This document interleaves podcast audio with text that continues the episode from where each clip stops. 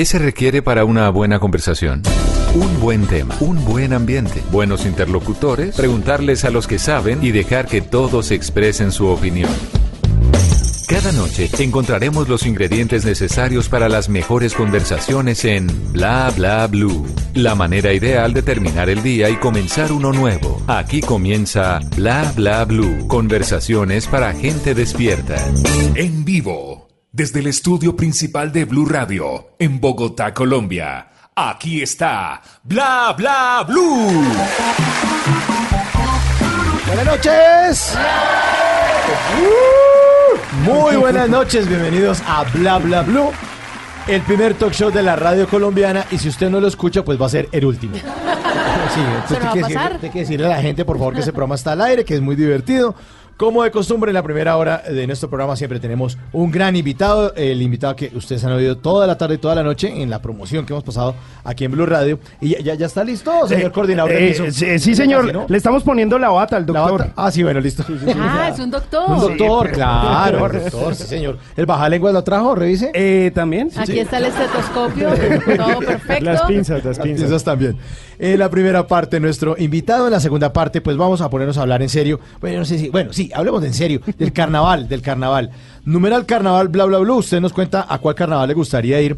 Porque Esteban Cruz va a contarnos la historia del carnaval, los carnavales en el mundo. Resulta que no solamente hay en Barranquilla, hay en Italia, hay en Alemania, en Argentina, en, en Paraguay, en Chile, Brasil. en Nicaragua, en Brasil, obviamente el carnaval del Río. Así que nos estará hablando en serio después de las 11 de la noche acerca de esto. Y a las 12 de la noche, este programa 100% de ustedes, 316-692-5274, la línea de bla bla para que usted llame a contar lo que quiera. Y el lado derecho mío está Tata Solarte. Buenas noches, nos encantan los lunes, ya han descansado de nosotros desde el jueves, estamos retomando labores, feliz de acompañarlos, soy arroba Tata Solarte, hoy pinta bien y nos vamos a hacer revisar de nuestro doctor. Sí, señora, y aquí está el señor Esteban eh, Cruz. Auxilio, me desmayo. Regresé. Cállese, Regresé, señor. Auxilio, Volví. Volvió, ¿no? Sí, sí. Arrastrando como un gallo las espuelas. Pensamos que se iba a quedar por allá eh, en, en España, pero no, no logramos. No lograron atraparme. Bueno, pero Lo logré. Lo logró. Después de las 11 nos va a hablar del carnaval entonces. Sí, les voy a hablar del carnaval, les voy a hablar del origen del carnaval. ¿Sabían, por ejemplo, que el rey Momo realmente viene desde los griegos y de que hay carnavales en New Orleans y en otros lugares del mundo que usted ni se imagina después de las 10 de la noche aquí en Bla Bla Blue? Auxilio, me desmayo. Pero ya no más, ya no más que, que no, no, que no, cállese, viejo lesbiano. Y por este lado está el señor Simón Hernández. Esa vaina, muy bien, señor. Saltando Una menos. tantito. Pero no, no, no, para que veas, es un salto prudente el de ahora. Y la verdad, aprovecho eh, para saludar a toda la gente que está en Bogotá, en Medellín, en Cali, en Barranquilla, en Neiva, en Armenia, en Norte del Valle, en Boyacá, en Villavicencio, en Bucaramanga, en Cartagena, en Cúcuta, en Montería, en Santa Marta, en Girardot, en Mi Manizales del Alma y en www.bluradio.com en todo el mundo. Feliz con el invitado del día de hoy. Sí, señor. El sonido es de Andrés Bernal y Rafa Arcila, que está en el control master, la producción de Dayani Corredor. Mi nombre es Mauricio Quintero y bienvenidos a Bla Bla Blue. Le damos la bienvenida con un fuerte aplauso al doctor Crápula.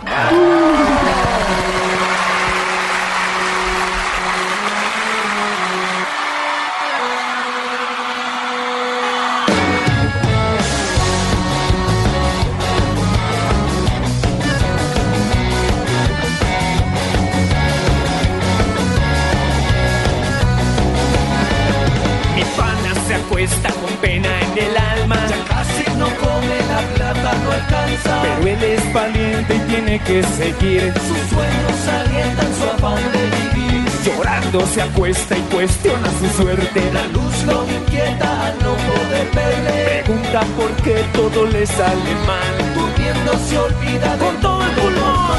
Toma de vez en cuando y fuma del vicio de la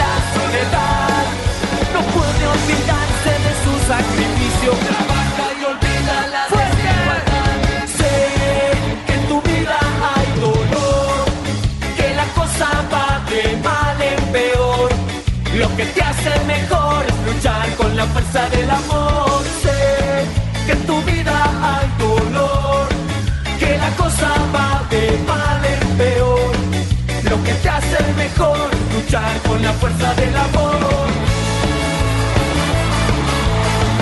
Bienvenido Mario de Doctor Crápula. Cantidad de aplausos. Bienvenido a Bla Bla Blue, señor. Me gusta, me gusta porque se aplauden ustedes mismos, se aplauden entre ustedes, aplauden al invitado. Apláudeme, por favor, apláudeme. Otro, otro. Gracias. Nos ponemos de pie. Ay, es que- todos. qué alegría, qué alegría. Qué motivante. ¿Sí? Sí, me siento feliz. Queremos Aplaudido. Me siento aplaudido. Se lo merece, Se lo Mario. merece. Muchas gracias, muchas gracias. Y gracias por invitarme a este espacio tan aplaudido. Sí, señor.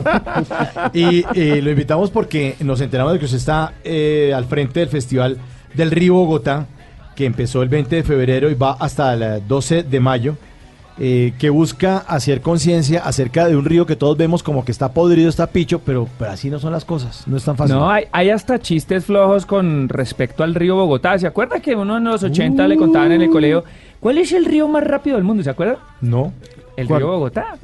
Porque va toda mierda. Ese era el chiste que decía. Oiga, esto no era Pero no es conocía el chiste de los no, 80. es triste. No, pero Pero es un chiste malísimo. Bueno, pero- o sea, en el colegio era bueno, pero ya ahora que uno se pone No, a no, pensar. no, ya toma uno conciencia. Ya uno No, siente las todo. cosas, es que uno va creciendo, va madurando y como que le van doliendo las cosas. Le duelen, a uno le empiezan a doler las Sí, cosas cuando, todo. se- cuando crece. Y entre más grande, más le duele. Sí, es verdad, es verdad. Eh, pero hay remedio para eso, ¿no? Eh, cambiando de tema y hablando de lo que es puntual y lo que me dicen, es cierto, nosotros decidimos hacer como un, un homenaje al río Bogotá, que en realidad no está muerto, está agonizante y se le puede dar vida. Entonces nos pusimos a la tarea de recorrer 44 municipios de la cuenca del río Bogotá. ¿Sabes qué es una cuenca? Por supuesto. La cuenca son don- los nacimientos del río. La- todo lo que alimenta un río, digamos, las quebradas, pequeños riachuelos o ríos más pequeños que alimentan un gran río, hacen parte de la cuenca, los municipios que están alrededor. Entonces, todo lo que puede afectar de alguna manera, positivo o negativamente, un río, hace parte de la cuenca del río, ¿cierto? Ok. Hacen parte de esta cuenca 44 municipios. Eso es como, como buceta intermunicipal, está Cota, Chía, ya Zipaquirá, eh. Villapinzón, Tabio, Tenjo. Tenjo, Ea, Funza, Mosquera, Granada, Madrid, Facatativá, todo compuestos. Mani, mani. Hágale, hágale, hágale. Todo compuesto. Chicle, mani, caramelo. Entonces vamos con los Doctor Crápula, con la banda y guitarrita en mano, diciéndole a la gente, venga hermano, todo lo que usted hace en su vida diaria afecta al río Bogotá. Así usted no lo vea pasar por el lado de su casa o por el lado de su pueblo, ¿cierto? Y al final de esto, y además vamos comprometiendo a cada alcalde de cada municipio a dejar acciones concretas. Hemos ido sembrando árboles, hemos ido limpiando los alrededores del río y vamos a hacer un gran, gran festival el 12 de mayo en la Arena Bogotá, que todavía no la terminan. Ujú. Ese gran escenario que están Sí, haciendo sí, allá a las por la afueras, 80, por la 80, sí. yendo a Cota. Y va a haber bandas de España, de México, de toda Colombia, una banda peruana, mejor, y Doctor Crápula, por supuesto, en vivo. Obviamente. Pero esto no es la primera vez que ustedes tienen este, estas iniciativas. Ya había habido el festival Viva el Planeta, el proyecto Amazonas, el concierto del agua en el 2013-2014. Ustedes siempre se han, han abanderado, han tenido la intención de defender estas, estas causas o se lo encontraron cuando arrancó la banda hace más de 20 años.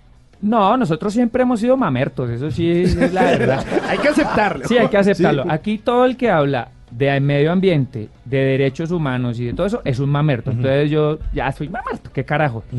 Entonces, eh, desde que nació la banda, siempre hemos tenido como esa inquietud, como esa necesidad de que la música sirva para algo de verdad, para la gente.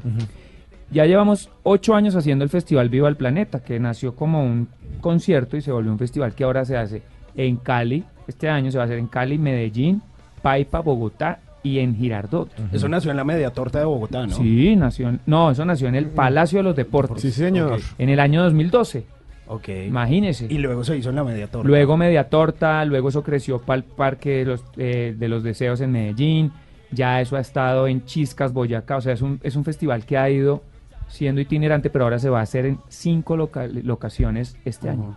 Pero ustedes se fueron transformando un poco como banda con el pasar de los años y, y particularmente siento que cuando ustedes digamos que eran esa banda que todo el mundo decía, ay sí, es underground, porque no es tan, tan comercial y terminan teniendo digamos ese boom comercial con el álbum eh, Bombea. ¿En qué momento deciden ustedes aprovechar, eh, digamos, ese impulso mediático para decir, oiga, nosotros vamos a luchar por esta causa?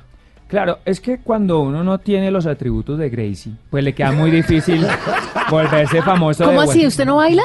Sí, pero no de esa Pero- forma. pero no de no esa así. forma. ¿No tiene tatuajes? Pero puede practicar. Tengo tatuajes y sí bailo, pero no tengo todo eso. ¿sí? O sea, no tiene a Mike Bahía en No su tengo vida. a Mike produciéndome, es- a eso me refería. Yo sé, yo sé. Entonces, cuando uno no es Gracie ni Maluma, le toca el camino pedregoso. Sí, la ¿no? carretera destapada. La carretera destapada y a veces toca echar más machete.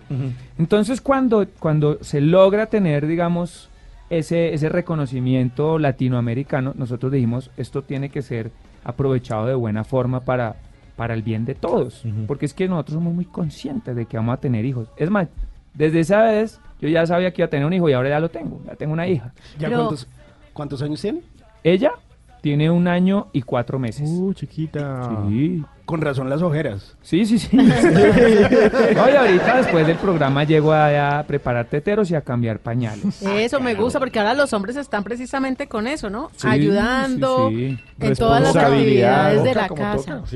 Bueno, hoy estamos hablando entonces con Mario, doctor Crápula, pero no solamente nos vamos a quedar aquí, vamos a echar un- una, una, una vista al pasado suyo, de cómo arrancó la banda, cómo arrancó usted como músico, pero eso después, después de, de venimos a robar, porque venimos a robar, aquí robamos. ¿Ah, sí? Sí, en bla, bla, bla. ¿A robar? A robar Y aplaudir. y aplaudir. Ah, bueno, ¿Quiere que aplaudamos o que robemos? Robemos, que ya aplaudimos mucho.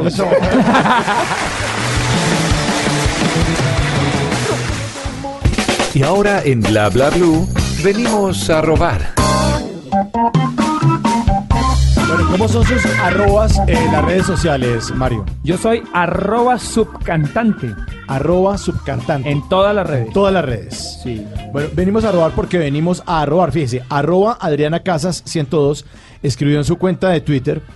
Charlando con mi hija le dije, lo siento, soy una mala madre. Y en vez de contradecirme me dice, lo sema.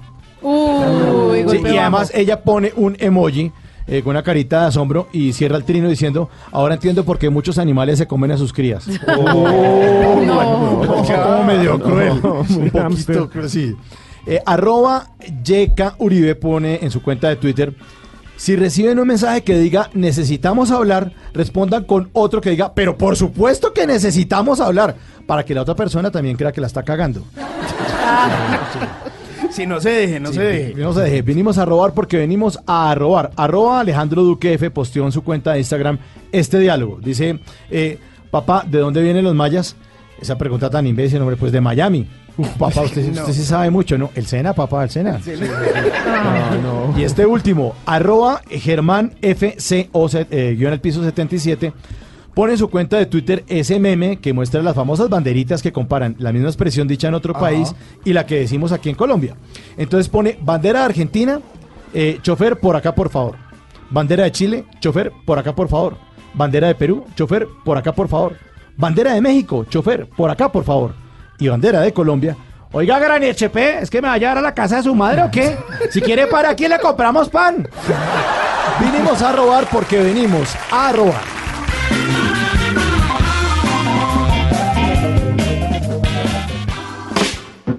Nunca te irás a la cama sin aprender algo nuevo. Bla Bla Blue.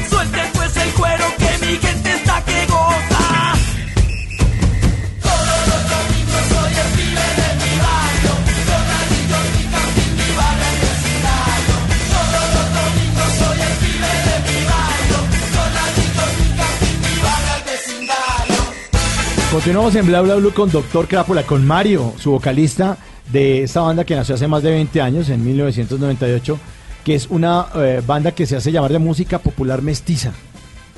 Chévere, ¿no? Sí, es como... Eso es que es un crossover demasiado amplio que incluye. Pues eso incluye, pero es como alternativa la cosa, ¿no? Porque eso, eso habla de, digamos, de la mezcla de ritmos y de géneros que han llegado a Colombia. Pues, por ejemplo, dentro del, dentro del género mestizo cabe el reggae, cabe el punk, cabe el ska, cabe el hip hop.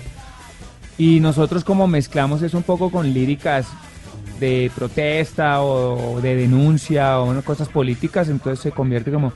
En Alemania cuando vamos a tocar ponen los afiches y dicen politician mestizo punk. Así, así nos, entonces nosotros decimos, "Uy, pucha, ¿eso qué es? Nos va a tocar echar un buen discurso. Pero es como lo definen un poco, es como música social, medio política, fiestera. Con pogo. Con poco. ¿Cómo es el público alemán? ¿Qué tan receptivo es? Mono, es mono y alto.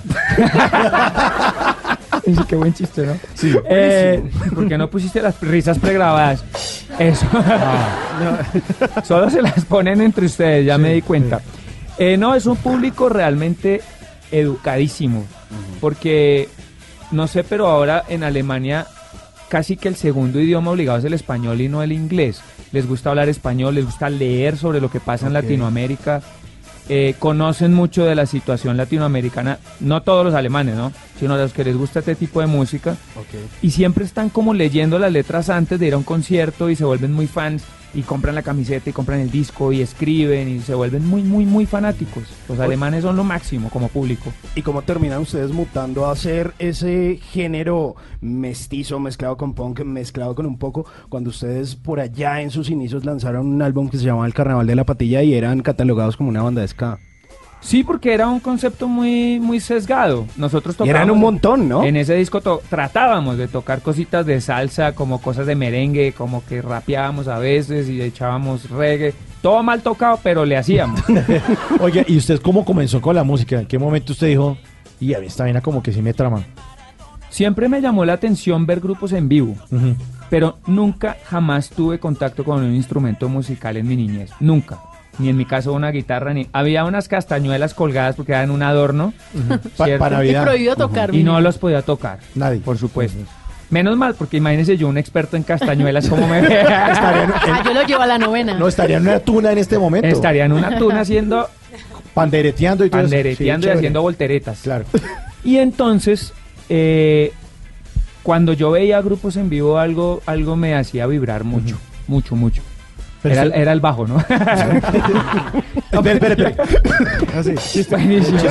Muy No, no, no, yo vibraba, me, me sentía muy sentía mucho placer viendo una banda en vivo, o sea, decía esto yo lo tengo que hacer, pero no sé cómo.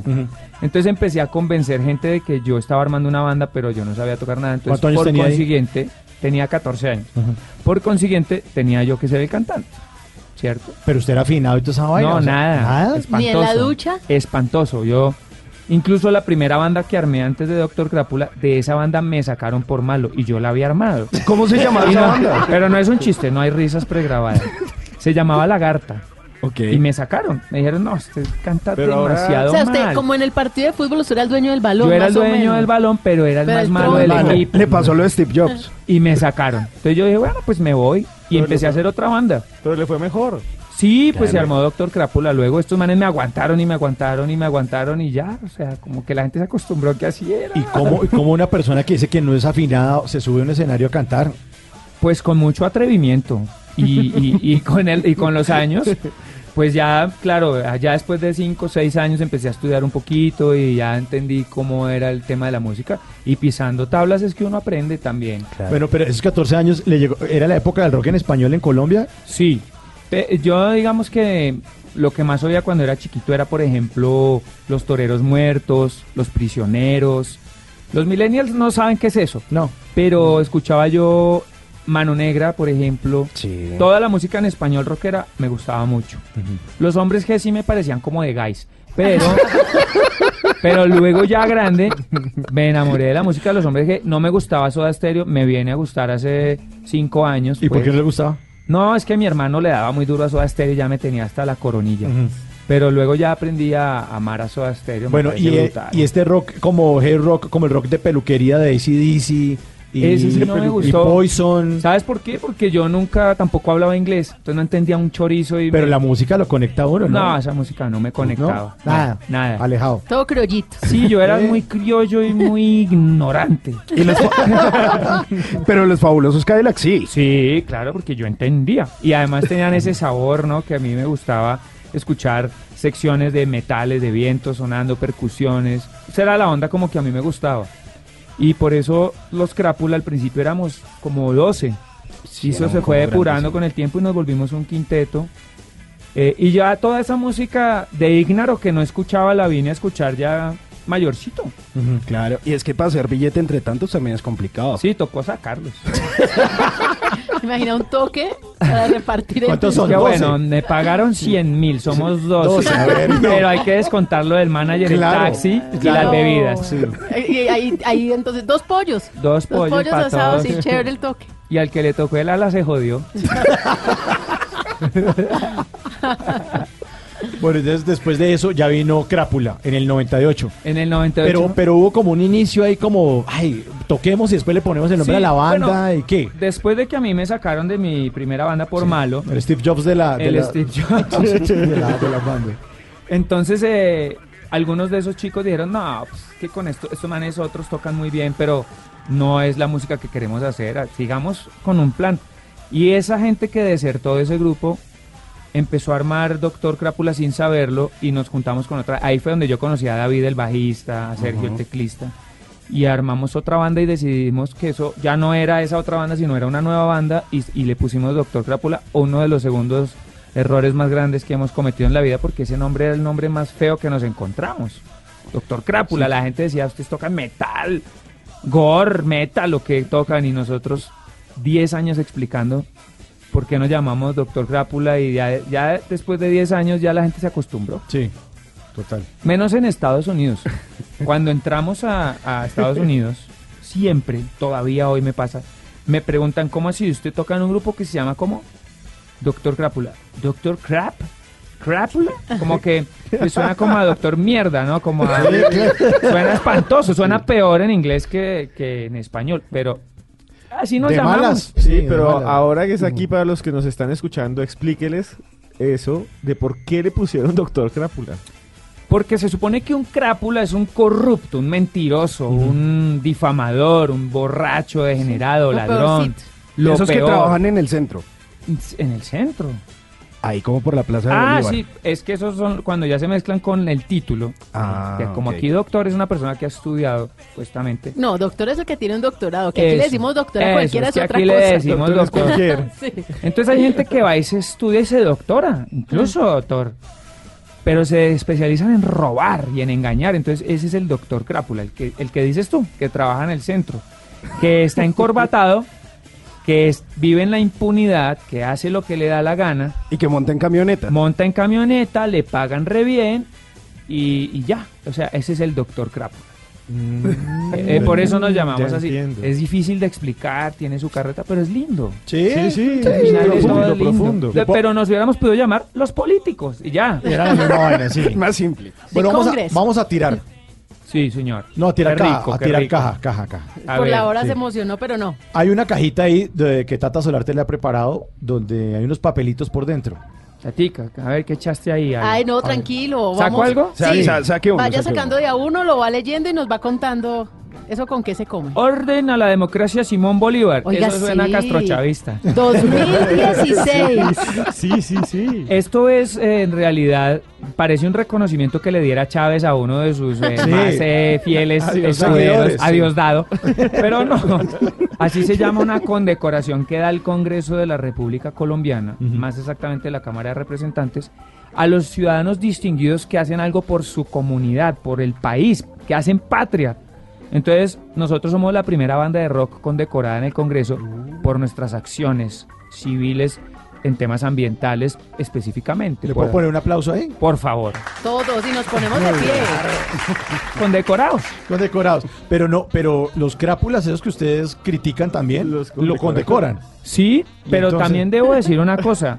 Ahí sí le gusta, ¿no? Ahí sí le- Dentro de ese dentro de ese nido, mundo. crapuliento mundo, hay gente muy pilosa. Sí, hay gente pila. Y no estoy hablando del innombrable, hablo de otros. Sí. Gente que está haciendo cosas bien hechas, que piensa, gente joven. Ahorita hay un cambio generacional ahí, Jagger Lane y ese, ¿cómo se llamaba este otro? Eh, uno que era de Popayán que duró como 40 años en el Congreso. Víctor Renan. No, este Iragorri, ese Ese vergajo, otro, es que son casi no suelta esa silla. Entonces ya hay una gente La nueva. Sí, ya no. Hay gente nueva en esas sillas con otros pensamientos. No, pues que Gerlen se echaba ya a dormir. A dormir, que Ah, me que dices sí Iragorri. le van a edad, empezar a ya esa edad. despertarlo. Sí, hola, no. Claro que a veces hacen tanto daño que uno prefiere que mejor se acuesten a dormir más. Sí, sí, sí. inconscientes. Mientras votan. Sí, exactamente, exactamente. Bueno. sigamos tirando caja. Caja, a ver, en esta caja. ¿qué Siguiente papelito. El subcantante. Yeah. Eso. Porque todos cuando empezó el proyecto subcantante dijimos, ¿cómo así? Se va de crápula. Y no, hoy vemos que combinan las dos cosas perfecto. Pero ¿por qué el cantante? ¿Por qué el subcantante y no el cantante? ¿Quién vendría siendo el cantante? Bueno, pues eso de- viene también de la historia de por qué me sacaron de mi primera banda. Definitivamente me faltaba mucho para ser cantante. Eh, luego con los años he ido aprendiendo, pero siento que aún me falta demasiado por ser un cantante. Y también eh, tomando el ejemplo de un personaje muy importante Sí. en México que se llama el subcomandante Comandante Marcos, dije, pues él dice, el, el, el gobernante, el real gobernante debe ser el pueblo, ¿no? Entonces yo digo, pues el verdadero cantante tiene que ser el público. Ah, qué tipo. Uf. ¿Le puedo poner ¿Qué aplausos? Pero esos aplausos que son como Profundos. ¿Cómo? que empiezan Así. lentos y se, Que se vuelve una marcha. se vuelven. Entonces yo dije, no. Entonces dije, bueno, y además muchos años me criticaron por cantar mal, ¿sabes? Entonces un día dije, le voy a coger la comba a esto y va como el judo, ya sabes, no te mandan un golpe y Sí. e- esa fuerza, esa esa fuerza cinética que trae la gente con un puño uno la agarra, la aprovecha y le da la vuelta. Exactamente, así es el Por judo. eso me puso el subcantante. Y ya se acabó el, el temita en, en las redes sociales. Sí, la pendejada. Por ejemplo, desde que se anunció la muerte del hombre de Prodigy, que lamentamos mucho, ¿lo, lo Sí, leyeron? hoy esta mañana. Siempre que hay algo que tiene que ver con el Stereo Picnic, siempre le tiran fuego a Doctor Crápula. Ahora van a meter a Doctor Crápula. Doctor Crápula en todo. Es que no sé qué Doctor Crápula. Entonces yo ya escribí en mi Twitter, tranquilos, esa fecha ya la tenemos buqueada. Doctor Crápula no está disponible para reemplazar a nadie en el Stereo Picnic. Hay que tomarse la cosa con humor también. Sí, y las claro, críticas y sí, todo. tranquilos. Sí. Y no generalizar.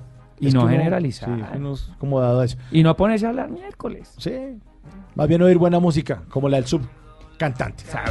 que le hice un día y en el fondo no sabía que eso era malo para mí.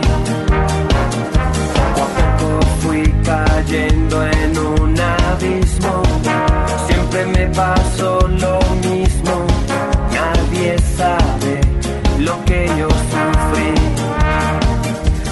víctima total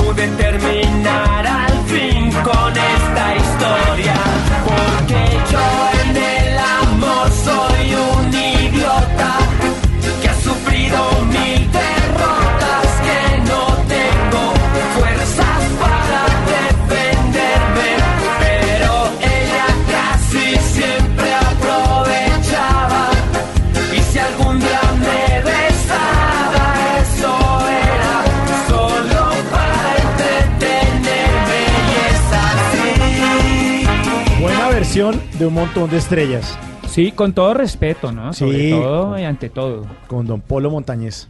Que en paz descanse. Sí, Esta Sí, versión ha gustado mucho. chévere. Mucho, mucho. Sí. No es fácil coger un, un, un éxito como ese, de tanta trascendencia, que además representa a todo un pueblo y, y versionarlo. Eso hay que hacerlo con, con, toda, con todo respeto. Y humildad. Pero usted Y también con actitud. con el subcantante hizo lo mismo con otras canciones también, ¿no? Sí, Conocidas todas. Y todas tienen cierta historia, ¿no? Por ejemplo, hice una versión de Todo de Cabeza de Calet Morales, que eso es como, mejor dicho, meterse con la Biblia de los vallenateros, Pero la hice con mucho amor y me gustó mucho y a la gente le ha gustado mucho. Luego ya la vamos a oír, la vamos a buscar por ahí a ver si está. Eh, hice una versión, por ejemplo, de... Me encontré una vez en un avión regresando a, de Miami a Jorge Villamizar. Y entonces dije, esto es una señal, vamos a hacer una de vacilos. Y hice Pasos de Gigante, hice una canción de Los Tigres del Norte, La jaula de oro. La Jaula de Oro. Y justamente este fin de semana me voy a ir a grabar mi segundo disco del subcantante. Ay, qué chévere. ¿Y dónde lo va a grabar? Con canciones de Alzate, papá. ¿En serio? Sí. Canciones, Bien. por ejemplo, de Los Inquietos. O sea, vallenato popular. Popular, ranchera, Sí. norteña, Plancha. cumbia. Plancha, plancha me faltó una, ¿oís? Una Yuri, maldita ¿Usted se primavera. imagina la maldita primavera por el no. subcantante? No, imagínate. Ahí se sacó toda Ahí la sí, ropa. pa' teatrón a tocar en No. vivo, papá.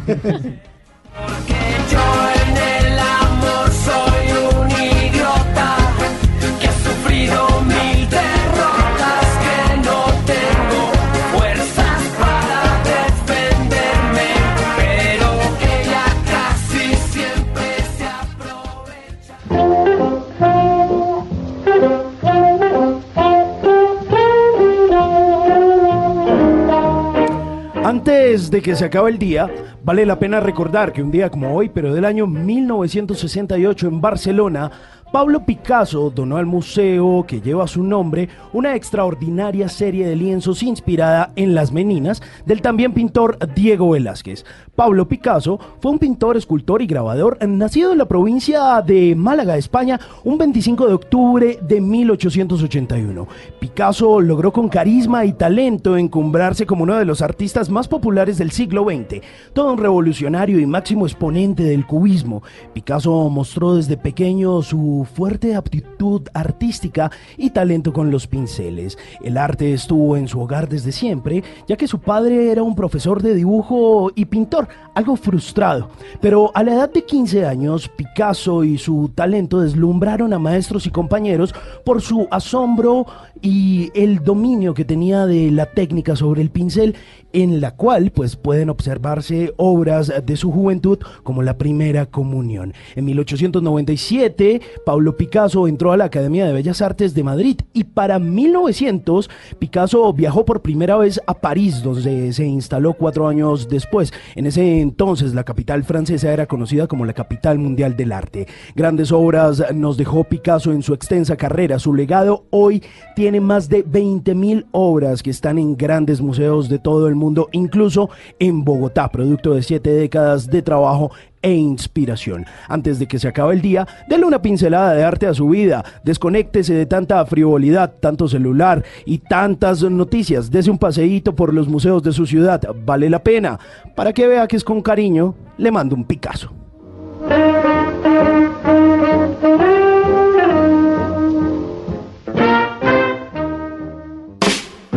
Nunca te irás a la cama sin aprender algo nuevo.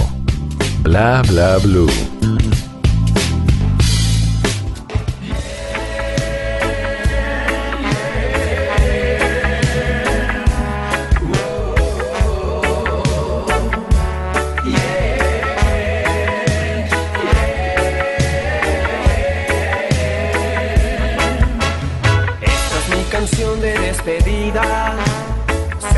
Mejor para los dos. Pues no soy el dueño de tu vida. Y lo más grave, no sé por qué no lo entiende el corazón.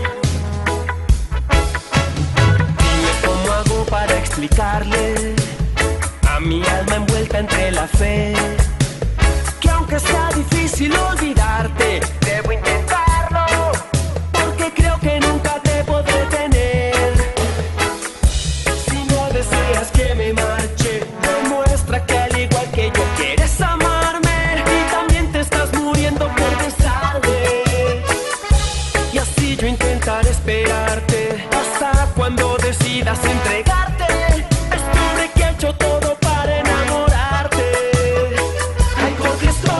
Estoy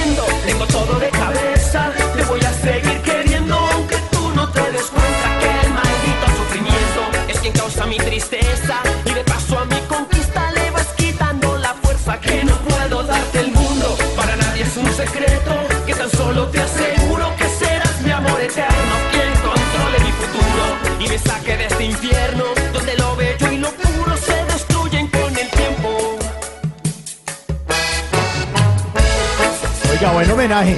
Me gusta. Buenísimo, Chévere. ¿sí o no? Buenísimo.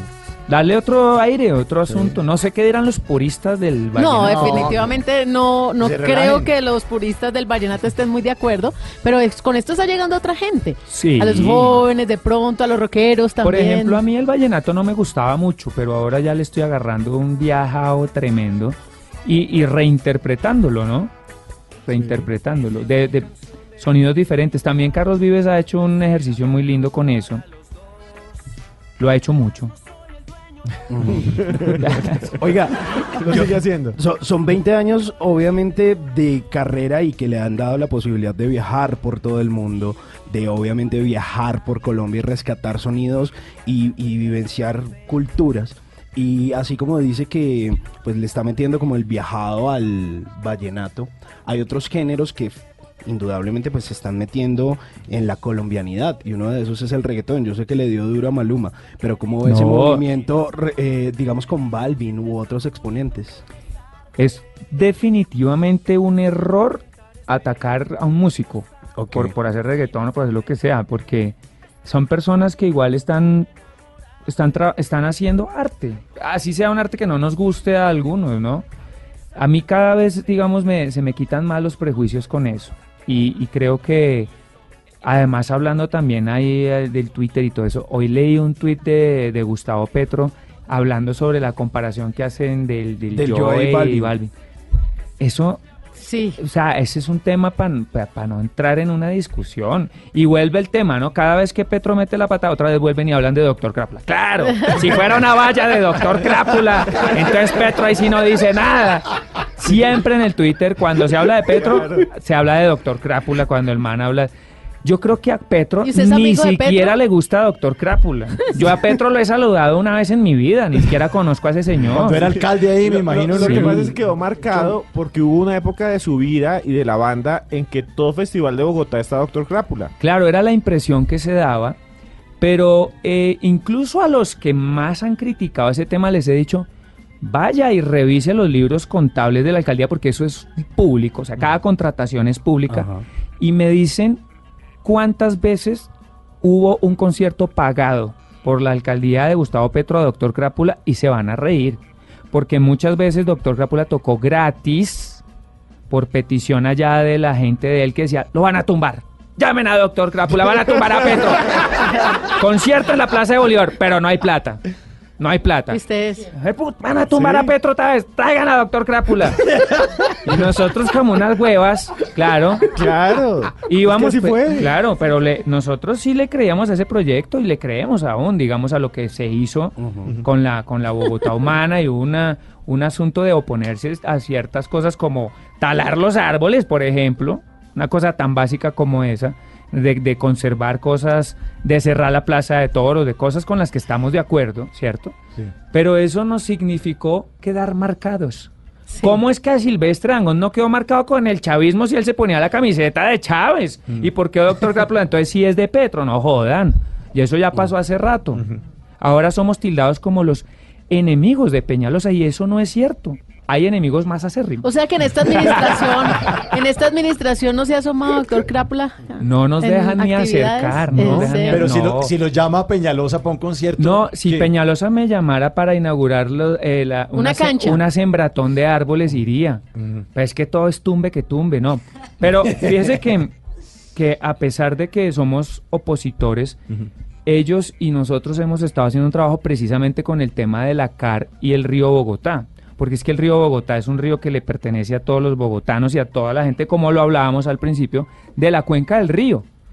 Y, y- y- y en esto de recuperar un río se necesita el trabajo de las instituciones, es decir, de la Alcaldía de Bogotá, de la CAR, que es la corporación que regula todo el tema ambiental del río Bogotá y de la Cundinamarca, de los ciudadanos, de los artistas, de todos. Entonces, yo creo que, además, voy a, voy a proponer un proyecto de ley en el Congreso cuando me lance al Senado. Ay, Dios. Sí. ¿También le va a jalar a la O sea, si hay David? muchos doctores crápula allá, pues que el doctor crápula esté de frente, ¿no? Vea, ¿Qué tal si cuando un alcalde queda elegido en una ciudad se monta sin eslogan y sin color? Porque es que eso de que, no, es que esta es la Bogotá humana, luego llega el- la Bogotá para todo, entonces cambian todo de color, cambian la chaqueta, las botan a la basura, Sí. la papelería se va para el cieso, eh, entonces todo lo que había antes ya no sirve y lo de ahora no va a servir cuando venga el nuevo. No, esto es un desperdicio de tiempo, de ideas, de gente, de todo. Además, eso lo que está marcando es que aquí se gobierna es por cuatro años y no pensando en una cosa Eh, a largo plazo. eso es una tristeza. Como el río Bogotá. Exactamente. Que tiene que ser una cosa a 10, 15, 40, 100 años, 1500 años. Eso. Y yo invito a que si existe algo bueno de esta alcaldía, si llegase a existir algo bueno de esta alcaldía, pues que el que venga lo deje ahí quieto y lo deje funcionando y dejemos el eslogan a un lado, gobernemos para la gente, carajo. Uy, ¿lo puedo poner Eso. aplausos? Por favor. Ah, doctor. Eso. Mario, yo le iba a hacer una pregunta que, que quiero que todos los que están escuchándonos a esta hora conozcan algo de, de- de su vida que muy pocos conocen. Y es lo siguiente. eh, dentro del el desarrollo de Doctor Crápula, usted estuvo muy conectado con Manu Chao a veces. ¿Cómo Sí, fue un esa relación? No, con- fue lindo, fue lindo eh, lo que duró, ¿no? Fue lindo lo que... Fue bonito mientras duró. Como puro exnovio. Pu- Pura tusa. Ah, mentiras. Es que Manu Chao es un hombre como, digamos, eh, es un hombre muy introvertido. Entonces él no es un man de, de- de llegar a Colombia y "Eh, voy a llamar a todos mis amigos para ver si nos tomamos algo. No, él llega callado, después uno se entera que vino.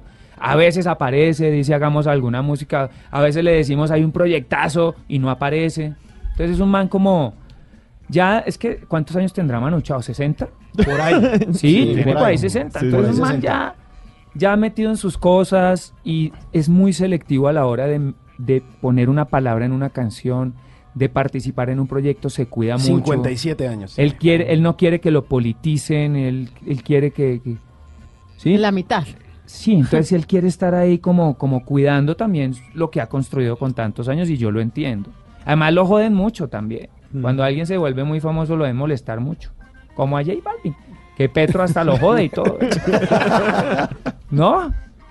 Oiga, sí, pues eh, mire, eh, vamos a hacer una cosa. Resulta que aquí hay una sección que se llama Chazamelo. ¿Ha usado Chazam? Sí, la aplicación claro. de Chazam. To- Para hacer mi disco El Subcantante tuve que hacerlo porque dije, esta canción me encanta. ¿Quién carajo la toca? Oye, Siri, ¿quién toca esta canción? Ella es de Alchate, papá. Tal cual. Pues mire, para quienes no saben qué es Chazam, básicamente es una aplicación que hoy en día tiene mucha gente en los celulares y sirve para que le indique a usted qué canciones. Sencillo. Y si usted está en una peluquería y no sabe qué canción está sonando, use el celular y la agarra. Ahí ya, sencillo. Pero aquí no hay aplicación. Usted va a hacer las veces de Chazam Hágale. en esta sección que se llama Chazamelo. Así que vamos a sonar tres canciones y cada una de esas, pues usted lo adivina, pero además de eso, pues vea con una preguntita por ahí. Listo, listo. Espero estar a la altura. Está fácil, está fácil. Suena la primera. Ah, esa ya la sé. A Me bebí tu recuerdo. Sí, señor. Gali Galeano, amigo mío.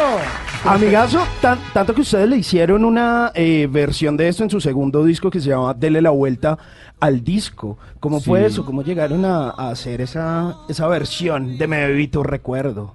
Es que buscando estudio para grabar, nuestro productor de aquel entonces, un tipo que algunos de ustedes deben conocer, que se llama Félix Riaño. Claro, Félix, locutor co. Locutor co. Sí, claro. Él, él fue el productor de ese disco. Ay, Y no él nos presentó a Gali y cuando yo conocí a Gali, se me, se me, se me encrisparon los pelos. Y dije, este tipo tan importante para la música colombiana. Y decidimos versionarlo y homenajearlo en ese disco. Cosa que dejamos de hacer como Doctor Crápula y ahora yo hago como el sub, ¿cierto? Como el subcantante. Eh, pues fue una experiencia linda. Tocamos con él en unos premios, que eran los premios Shock. que Sí, no los volvieron a hacer, pero espero los vuelvan a hacer. Y era Doctor Crápula con Gali Galiano tocando en vivo esta canción, con el mariachi del man y todo. Y nos volvimos amigos. Y luego hicieron otras versiones, otras canciones como Traicionera. Traicionera. Esa hicimos Traicionera, pero la de Pastor López. Y también hicimos, tocábamos en vivo, pero nunca grabamos una de Wilfrido Vargas que se llamaba Abusadora. Sí, señor. Buena versión. Sí, señor. Buena versión. Bueno, vamos a ver si la segunda la adivina. También está fácil. Ah, es Café Tacuba. ah, señor, yo soy un Ah. Bueno, y, y la canción, a ver, ¿cómo se llama? Eh, esa noche. Se llama esa noche, claro. Sí, señor. Y pues, eh, para quienes no saben, pues Café Tacuba tiene un vocalista, líder, eh, también activista, como ustedes, de, de Doctor Crápula, que es Rubén Albarrán. Él fue invitado a un proyecto muy importante por ustedes, que fue el Amazonas. Sí, sí. ¿Cómo llegaron a ese encuentro con, con Rubén, que también ha sido como muy activista de los derechos en Latinoamérica? La relación con Rubén es linda porque nació encontrándonos tocando en México, acá en Colombia, en España nos encontramos tocando también y, y nos volvimos amigos sobre todo por eso, por las causas. Entonces él una vez nos invitó a tocar con Doctor Crápula en una cosa que se llamaba Todos Juntos por Viricuta, que era una zona en México como de conservación de tradiciones, ¿cierto? De indígenas y huicholes y eso allá lo iban a acabar y se juntó un colectivo de músicos bravo de toda Latinoamérica para cantar y ese proyecto se detuvo. Luego él vino a cantar en el proyecto Amazonas, que es ese disco que tú Donde dices. también "Ay, estuvo Santiago Cruz, estuvo, Manu Chao. Manu Chao, Los Atercios. Y en ese proyecto él cantó dos canciones. Eh, luego nos encontramos en España y ahorita sé que está cantando en el proyecto solista y paralelo de David, el bajista de Crápula. Sí, sí, sí. Que va a sacar un disco también activista. Y el Rubén Albarrán siempre está para una causa, él está ahí parado. Eso sí, para que es un man bien real y bien bonito. Oiga, y al igual que David, ¿a usted le suena la política o no? En serio. Yo estoy dando un millón de abrazos en los próximos 10 años a ver si me lanzo a algo. Que sea una piscina. Abrazos gratis para todos. sí, sí. Y hablando de esos temas políticos, pues vamos a ver ¿Cómo le me ves? ¿Como que como concejal? ¿Como Eh, yo, senador? yo creo, yo creo que podemos empezar como representante de la Cámara. Listo. ¿Le ¿Por parece? Bogotá? Por Bogotá. Listo. ¿Cuántos votos obtendría yo hoy si me lanzo? Uf, Ah, eso es un montón. hay que mirar. Mire, aquí, aquí ya tiene cinco. Cinco votos, listo. Sí, ¿Cuento sí. con tu voto? Sí. Listo, y listo. el tamal, ¿dónde está el ¿Dónde está el tamal? tamal? Está mal, después hablamos de eso. Está mal, está mal hablar de eso en vivo. Está mal, está mal. Mire, lo que sí está bien es la siguiente canción, a ver si la adivina. Mentira se llama esa canción. Sí, señor. Y. Oiga, buen chazamero, buen chazamero. Bueno, muy bueno. Eh, Yo le dije que estaba facilita. Y ahí hay varios temas eh, que toca esta canción, La larga noche de los 500 años, Para todos todo. Y ustedes terminan también teniendo una canción con el mismo título. ¿Se inspiraron eh, un poco en ese discurso? Claro. Ese es el, el discurso del subcomandante Marcos, es el que más o menos traza un ideal de vida en comunidad, de vida justa para todos. Y eso fue la inspiración para la canción Para Todos Todo, que fue una de las canciones, o ha sido una de las canciones más importantes de Doctor Crápula en toda su historia. De hecho, a donde vamos a tocar en cualquier lugar del mundo, esa es una de las canciones obligadas. Y cuando tocamos en un estadio lleno, esa es la que hace que el piso se mueva durísimo, más que el pibe. Y por eso siempre tenían emblemas de, o casi siempre tenían emblemas del EZLN, ¿no? De Ejército Sí, Zapatista sí, de sí, Liberación sí, Nacional. Definitivamente es un ejemplo a seguir, es una, digamos es que es un grupo de la subversión idealista eh, que no mata a nadie, pues que no traiciona sus, sus ideales y todo, es, es bonito, digamos, es una cosa más ideológica. Es puro fuego, amor, revolución y sabor, como Así dicen es, sus discos. así es. Bueno, ¿a usted le gustan las cartas? Porque tenemos el tatarot de Tata Solar. Claro. Pilas, pilas. Vamos ¿Tengo a que escoger qué- una? Una. Que no me salga la santa muerte, por Dios. ¿En serio? No, no, vamos a ver qué le depara. Que no me salga el falso positivo. Ay, ver, Dios. ¿qué le sale? Petro tampoco le va a salir. No, Tranquilo. uy, tranquilo. bendita izquierda, hola. A ver. Uy, Dios mío. Me salió el que le hace falta al innombrable. ¿qué? El juicio. El juicio. el juicio. el Con año- momias, con momias y todo al lado, eh. Esa momia es el José Obdulio al lado y el... Bueno, ahí están escuchando a María interpretando las cartas. Bueno, la carta del juicio. El año pasado, Crápula no cerró las manifestaciones estudiantiles como estaba previsto, eh, pero quiero saber si este año de pronto viene apoyo a los estudiantes. Siempre estamos. Lo que pasa es que hay que recibir eh, el apoyo de quienes no dejaron montar el escenario, porque hubo oposición. Y no voy a decir de quién, porque ustedes ya saben. Bueno, Pero entonces vamos con los estudiantes, siempre, Siempre defendiendo los derechos. Cuando, Firmes. los, cuando la mesa de los estudiantes necesite a Doctor Crápula para hacer un evento masivo, ahí vamos a estar. Y cuando se lance a la política, también va a ser su carta. Cuento con tu voto, no mentira. Siguiente Siguen, carta ay, en Dios el mío, que no, tatarot. que no me salga. Uy, esta sí me, esta sí me sirve. ¿Cuál? ¿Cuál? La reina de oros. Uy. La carta que escribe en ese trono, mejor dicho, usted tiene ahí una estrella, ¿sí la vio? En la mano. Sí, sí, sí. ¿Cuál va a ser esa guía en unas uvas. 2019? Sí, se las come y, y sigue la luz. ¿Qué luz va a seguir? O hace vino. No, yo voy a seguir eh, la luz, la luz que, que emanan los árboles. Yo sí voy a defender los árboles hasta que se acabe esta administración. Qué pena, hombre, pero debo decir. ¿Y cuántos ha sembrado? Hemos sembrado por ahí unos 30 árboles en esta, en este expedición del río Bogotá. Bueno. Y las- con las uvas voy a hacer un vino mejor. Y la última. Ver. Última carta. Ay, que no me salga la pata sola. Uy, ¿Qué le salió? ¿Qué le salió? De dos cabezas, ¿Qué? ¿Qué? asexuado, ¿Qué? el mundo. Ah, Qué bueno. carta tan asustadora. No, pero, pero esta, esta carta lo que habla es que usted es un ciudadano del mundo. ¿Cuáles son Ah, los planes de este bueno. 2019? ¿Para dónde van? ¿De dónde los han llamado? ¿Cuál es el evento así que usted dice, quiero Lo estar? máximo en Sí. Guarachas. Pues eh, vamos a hacer nuestra primera gira por España, una gira bien importante en 20 años. Vamos a hacer gira por Alemania. Esa música de tarot me da miedo. Eh, en México vamos a ir y voy a ir con el subcantante también a México este año. Voy a recorrer Colombia haciendo mis canciones de música popular y vallenatos versionados, cumbias y demás. Y con los Crápula, pues vamos a hacer los Viva el Planeta, que son cinco: Cali, Medellín, Bogotá, Boyacá. Bueno, ahí Bueno, estamos. Vamos a tenerlo a usted volteando por todos Qué lados. volteadera. Pero bien, Alemania. Oye, me gustó el tatarot. Está bueno. ¿no? Está bueno. Bueno, bueno. Bueno, Mario, muchas gracias por haber estado aquí con nosotros en Bla Bla Blue. Y le recordamos a los oyentes este Festival del Río Bogotá. Tre- 44 municipios, arrancó el 20 de febrero, termina el 12 de mayo y vamos a defender ese río que no es ninguna cosa mugrosa. Entre todos lo tenemos que cuidar. Sí, me parece justo. Ya es hora de que al río lo volteemos a ver como, como lo que es, como un, como un ser de vida. Ese sí es un ser de luz porque la- nosotros sin agua que somos nada. Y que fluya.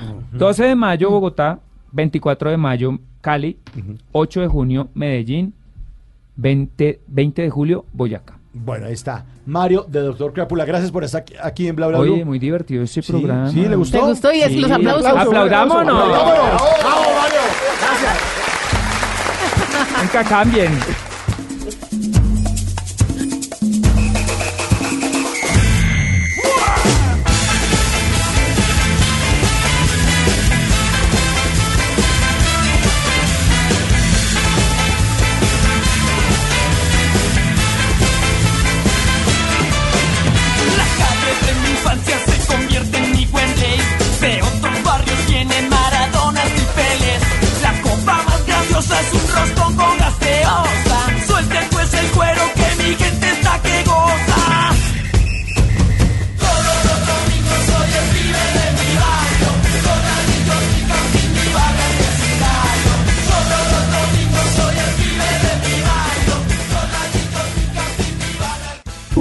Bla bla blue. Conversaciones para gente despierta. ¿Qué se requiere para una buena conversación? Un buen tema, un buen ambiente, buenos interlocutores, preguntarle a los que saben y dejar que todos expresen su opinión. Cada noche encontraremos los ingredientes necesarios para las mejores conversaciones en Bla Bla Blue. La manera ideal de terminar el día y comenzar uno nuevo. Bla Bla Blue. Conversaciones para gente despierta. Arranca pelao, que llegó Cuco con maíz y la rumba barranquillera.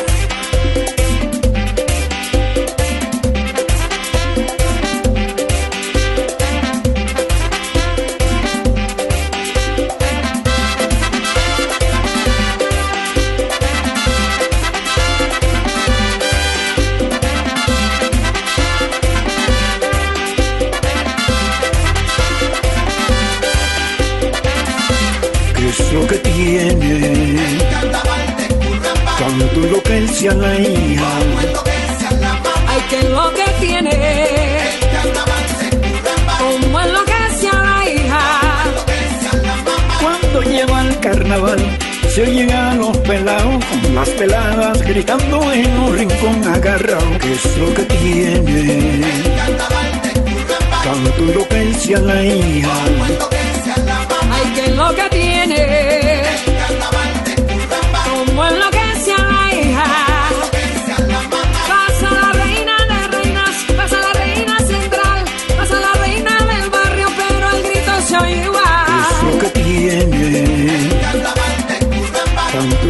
a la hija.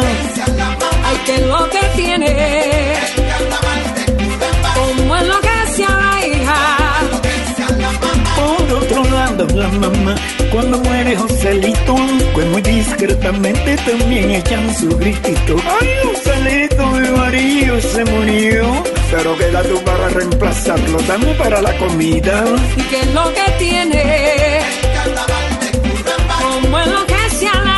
Pues enloquece Maía al lado de Cuco Baloy con esta buena versión de Frutos del Carnaval. Los frutos del carnaval se verán por allá en noviembre, dentro de nueve meses. Yo, nací un ocurriendo. 21 de noviembre, yo soy fruto del carnaval. Sí, total. muy bien. Fruto una guacherna me contaron exactamente mis papás. ¿En serio? ¿En serio? Es posible, es Sí, posible. señor. Bueno, ahí está Maía, eh, importante en el carnaval de Barranquilla, obviamente una barranquillera y un hijo adoptivo, Cuco Baloy, que ya fue Super Congo de Oro, ya tiene 82 años ese señor y sigue en, en- en los escenarios, sigue produciendo música, tiene una cantidad de, o sea, el patrimonio musical que le deja Cuco Baloy a la humanidad es invaluable, es increíble y una buena canción, una buena canción que yo me alcancé a rumbear en fiestas de los 80s. Cuco Baloy cuando estrenó esta canción. Tanto en salsa como en merengue. Todo- en todo. Y, y el legado del merengue se lo siguió su hijo Ramón Orlando.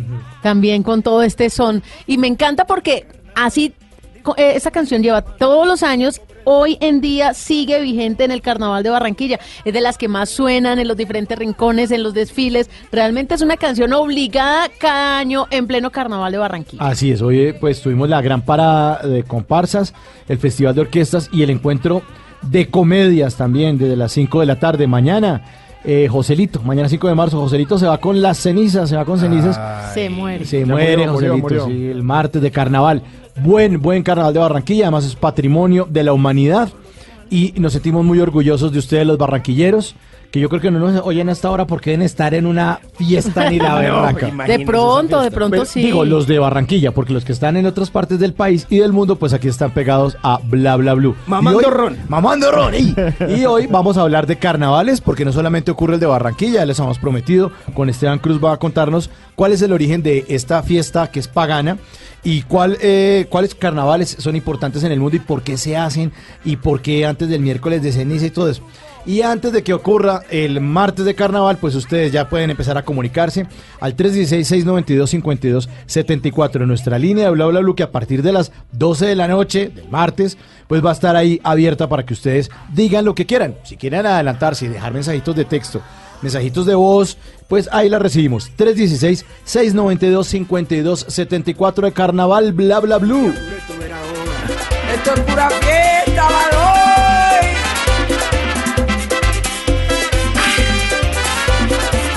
Barrio abajo lo bailan bajito. Y si no te abaja, te empujan, te jalan, te empujan, te jalan, te empujan, te jalan, te empujan, te jalan.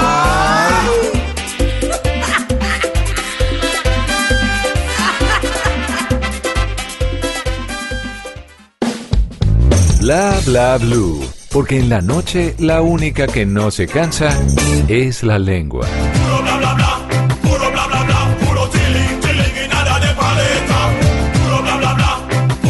Noticias que son puro bla bla bla. Puro tilín tilín. Oigan esta. A el ver. expresidente y ahora senador del Centro Democrático Álvaro Uribe Vélez respondió a la polémica generada en redes sociales por una biblioteca que lleva su nombre en una zona rural de Cali. O sea, la gente se queja del nombre de la biblioteca, pero a nadie se le ocurre entrar a leer en la biblioteca.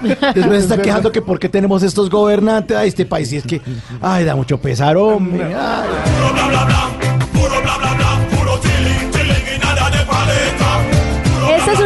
Noticia en medio de todo. Los homicidios cayeron el 34% en febrero, es el más bajo en nueve años. Hubo 57 casos, 30 menos que en el mismo mes del año pasado. Buena noticia, buen indicador. Ah, eso sí, pero la envidia sigue disparada.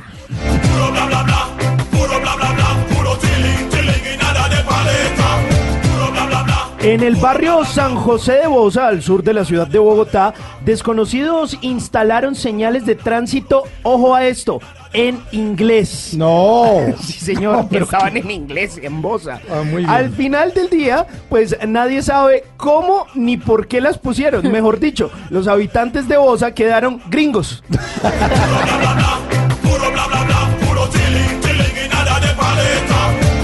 Óigame, óigame esta noticia. El túnel de la línea podrá utilizarse a finales del 2020, fecha en la que según el gobierno se terminarán las obras que permiten conectar el proyecto con el resto de obras viales de doble calzada Cajamarca eh, Calarcá. O sea, la corrupción está viendo la luz al final del túnel.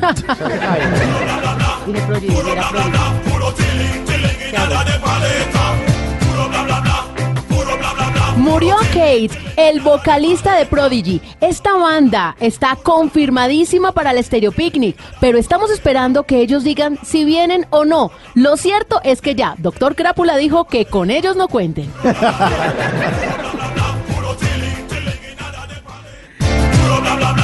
Jorge Luis Pinto, técnico de Millonarios, salió a decir que en la época de José Néstor Peckerman al frente de la selección Colombia no se trabajaba. Pues me disculpará Pinto, pero si dos mundiales no son el resultado de un trabajo, píntelo que yo se lo coloreo, papá.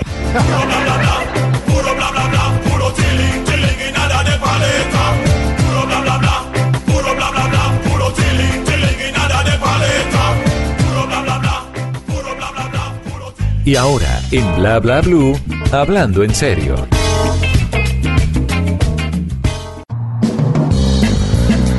Vamos a hablar en serio, a pesar de que el carnaval es sinónimo de desorden, de, de fiesta, de alegría y de que aquí puede pasar lo que sea. Está con nosotros esta noche también Esteban Cruz, historiador y antropólogo, para hablarnos de eso. En Alemania, en Bélgica, en España, en Francia, en Italia, en Estados Unidos y muchos países de Latinoamérica como Argentina, Paraguay, Chile, Nicaragua, Perú, Venezuela, Honduras, Brasil, obviamente, y Colombia. En esos países se celebra carnaval antes de la cuaresma, que es una cuaresma cristiana, una celebración cristiana, que empieza pasado mañana, miércoles de ceniza. Eh, ¿Cómo es el origen del, de- del carnaval? O sea, ¿por qué se creó eso? ¿Qué significa, Esteban? Bueno, sí, eh, para todos los que están a esta hora escuchando, el carnaval realmente es uno de los eventos o uno de los eh, lugares sociales más impresionantes de toda la historia. Los carnavales eh, señor. surgieron, señor, eh, aquí, los carnavales surgieron, señor Simón, solo en el tiempo medieval, en el que la cristiandad había inundado a Europa y tiene que ver con un número en especial, señorita Tata, un número que es el 40. ¿Usted había escuchado ese número 40 alguna vez? Por la vía 40 La vía de 40, Barranquilla. por ahí pasa el desfile. Bien, mire, es que eso tiene razón. Lo de la vía 40 de Barranquilla tiene algo hasta bíblico. Eh, el carnaval se da antes de que la gente entre a la cuaresma. La cuaresma son 40 días antes de la Semana Santa. Sí. Por eso los carnavales cambian su fecha de acuerdo a la Semana Santa. Y cada año la Semana Santa tiene una fecha Sí, distinta. a veces cae en marzo, otras veces en abril, como este año. Miren, esa fecha sale de algo muy interesante, de los 40 días en que estuvo Jesucristo en el desierto. Ah, es esos 40 días, Claro, que lo tentó el demonio. Claro, lo tentó el demonio. Fueron Sí, 40 señor. días de Cristo en el desierto. Fueron 400 años en los que estuvo el pueblo judío allá en el desierto perdido, también eh, en Egipto siendo esclavizados. Fueron 40 también los años eh, que estuvo el pueblo judío buscando la tierra prometida. Fueron 40 días eh, los que estuvo Moisés y Elías en la montaña. Fueron 40 días de lluvia en el diluvio. Los números 40 son mágicos y son místicos en la Biblia. Entonces se tomó la- eh, los 40 para hacer, entonces todavía hay emisoras que pues están por ahí, que tienen el número 40, está la vía 40. Ah, El- porque era un formato top 40. claro, Sí. Que era el cual- las 40 canciones. todavía lo, el que más número sonaban. 40 es Ujú. muy importante en la cristiandad. Entonces, antes de entrar a la El cuaresma- American Top 40 viene. Exacto, de Estados Unidos. Estados Unidos. El número Sí, señor. 40 es un número mágico, en serio, se ve como un número Este mágico. año en cumplo todas partes. 40. También, un También. número mágico. Sí, me voy a Yo también. Hacer magia. Estamos en lo mejor de la vida, según la mayoría. De- de- de- en serio. Pues bien, antes de entrar a la cuaresma, la gente se enloquecía. ¿Y saben por qué se enloquecía? Porque en la cuaresma es un momento de penitencia, un momento de privación, un momento en el que el espíritu tenía que ser medido. A la gente le quitaban la carne. Nunca más comer carne durante 40 días. Después del miércoles de ceniza, adiós hermano. Nada hamburguesa, nada de chunchulla. No, no me nada- haga eso. No, nada de tubería negra, nada que tuviera que ver con carne, solamente a tragar pescado, solamente a tragar pescado. ¿Y entonces aquí, tampoco? sí, la gente era aquí feliz, ahí chupando nicuro, tragando bagre, aunque se acabó de traer un pescado todo salado del llano, nunca les tocó el Sí, pescado claro, salado, pescado salado. que uno le decía, mamá, ¿qué es eso que dura y que huele tan a feo? Y dice, Pescado "Eso seco". almuerzo". Pescado seco. Sí, el pescado seco. Sí, porque era salado, sí. La sal para que se deshidratara y se mantuviera era como nuestra carne especial reducida y entonces a la gente le dan eso y usted, pero este pescado sale raro, mamá, y era culebra. ¿Se acuerdan que le dan a la gente a la gente aquí en Colombia le dan guío, culebra, de pura monte? anaconda y- pura anaconda destruyendo la, la naturaleza, gente loca metiéndole a uno pescado, eh, digo, culebra, Culebra por sí, pescado. le dan ahí una Y gato- y gato por liebre, y gato, por, liebre, sí. Entonces no se puede comer carne roja, hermanos. Y en ese tiempo tampoco se podía comer de la otra carne. O sea, lo que mandaba la religión en la cuaresma era no tener relaciones sexuales. Ay, en la cuaresma, yo pensé sí. que era solo en la Semana Santa. No, señora, en la cuaresma es que... Tata ya sabe que a partir del miércoles- Yo pensé que era solo jueves y viernes santo. Tata ha caído en muchos años en el engaño del pecado. Y si uno ya completó los Que Dios 40 me días coja antes de... confesada. No, eso no es acumulable, señor. Es durante esos días. Entonces, Ah, durante esos días, la gente tenía que Esto no son millas, esto no son millas. Sí, eso Pero no ¿y son también se puede quedar pegado así. Ese es un mito de la de es sobre todo un mito de el Viernes Santo. Es más, Ah. si la estamos gente hablando en serio. Si por No, favor. no, no, pero no, que no, son es preguntas de los Eh, oyentes. Es para una amiga. Es Sigan un- preguntándome, no, es, es que un- yo estoy recibiendo todas, es todas tus, real. tus observaciones si un aquí niño en redes. nacía un Viernes Santo, ¿Se queda nacía, no, no, no se queda pegado ahí al, al cordón. Ah. No, no. Lo que pasaba era que el niño supuestamente nacía maldito. Y podría nacer como niño lobo. Miren, esto es una cosa tan fuerte que hoy en día eh, es un poco cambiando el tema, pero para que lo sepan ustedes, en Argentina hay una ley que todavía está vigente, que el niño que nace el Viernes Santo y es número 7 de una familia, automáticamente el presidente es el padrino.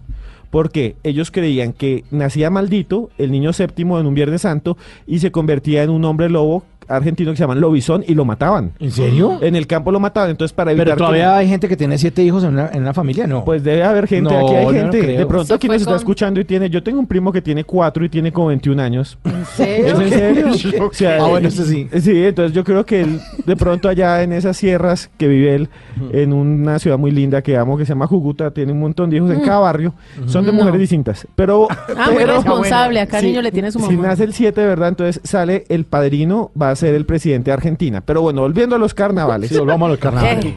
En los carnavales hay un descontrol aparente, en el- los carnavales hay una locura aparente, y es porque van a entrar la- las personas a un periodo de privación, de control, de sensibilidad espiritual. Entonces, antes de que la gente entrara a eso, eh, la gente se enloquecía. Y se llama carnaval por la raíz latina que es hasta aquí, hasta aquí la carne. O sea, ya, ya valió la carne. Ah, car carna es de carne. Sí, carne, eh, pues sarco es carne y también carna también viene de carne, por eso decimos carne. Y vale es como ya vale, ¿sabes eso que la gente dice ya vale? Entonces ya valió la carne, ya se acabó la carne.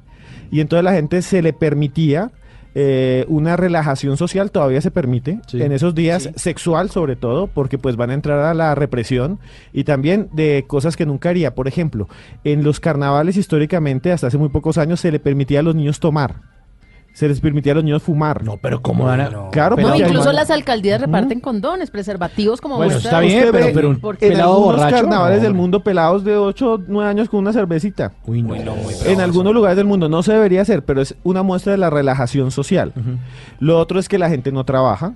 Bueno, eso sí. Se permite que los hombres se vistan de mujeres, Ah. por ejemplo, en la mayoría. Se permite que se burlen de los presidentes, de, se burlen de las autoridades sin que nadie los afecte. Vi una mujer en el canal de Barranquilla disfrazada de primera dama, de cómo se fue la primera Ay, ¿de dama. cartulina? Sí, A- a la- Sí, a la perdón, Casa de Blanca. a la Casa Blanca, sí. Ahora, y, y- y otro de los eh, disfraces que Del fue Papa pues, típico en estos días de Carnaval de Barranquilla fue el de mm, los policías.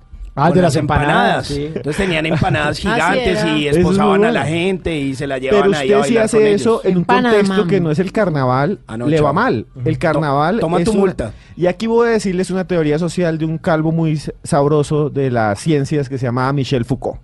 Foucault es un teórico que escribió mucho. El surgimiento de la prisión, el biopoder, los anormales. La sociedad panóptica. Sí, la sociedad panóptica que es que siempre te están viendo y controlando. Y controlando. Y Foucault va a decir el porqué de los carnavales. Entonces él dice lo siguiente, señor Quintero, ¿por qué está est- usted aquí a las 11 y algo de la noche.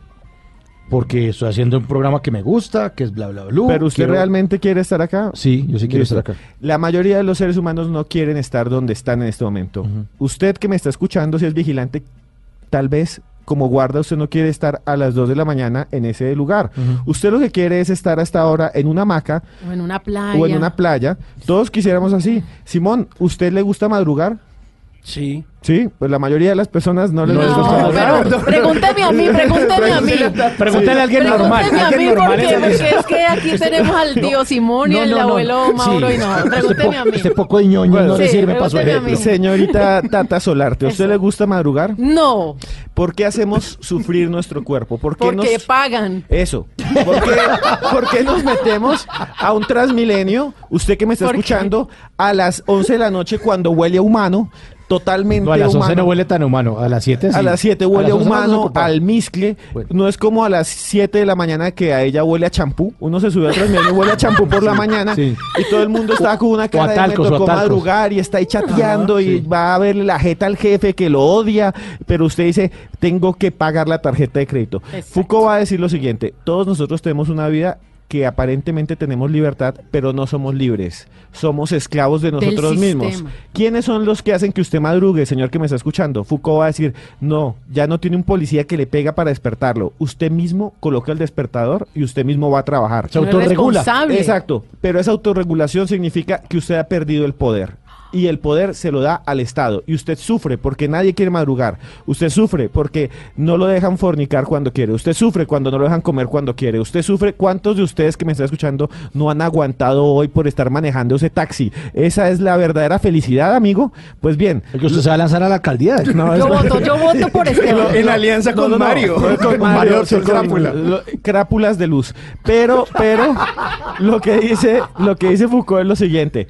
Para que la gente no se sienta agobiada porque todo el tiempo está trabajando, porque todo el tiempo está madrugando, porque usted le toca manejar taxi que me escucha tan tarde, para que no se vuelva loca por las normas, la sociedad crea unos espacios donde se acaban las normas y todos son felices por unos días.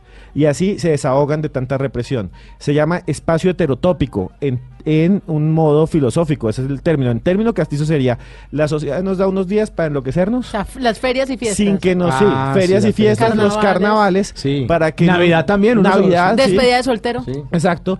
En la despedida so- sortero se lo llevan allá donde las furcias, a un local, y allá usted pasa lo que sea, y nadie le dice nada. En los carnavales, entonces, usted si quiere se mete a una comparsa vestido de mujer si usted es hombre. Por la noche se puede meter con alguien y se da besos. Después puede hacer lo que quiera, se puede emborrachar y dormir y aparecer tirado en el cementerio, que le Y no pasa, pasa nada. y no pasa nada y todo el mundo se va a reír, pero automáticamente, tres días después, las normas vuelven aplastantes. Como el recreo en el ya no puede volver a hacer lo mismo. Eso es una regulación para que estemos tranquilos y según Foucault, los carnavales sirven para que descarguemos toda la presión que hay sobre nosotros en algunos días. Pero entonces, según eso, en todas partes debería haber un carnaval. En cada municipio, en cada rincón. y esto es lo interesante.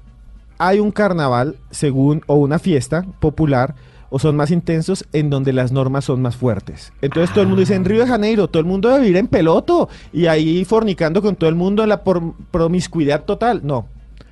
Río de Janeiro es católico, brutal, y ahí está el señor Bolsonaro, y ahí están todos esos líderes de iglesias que hay allá.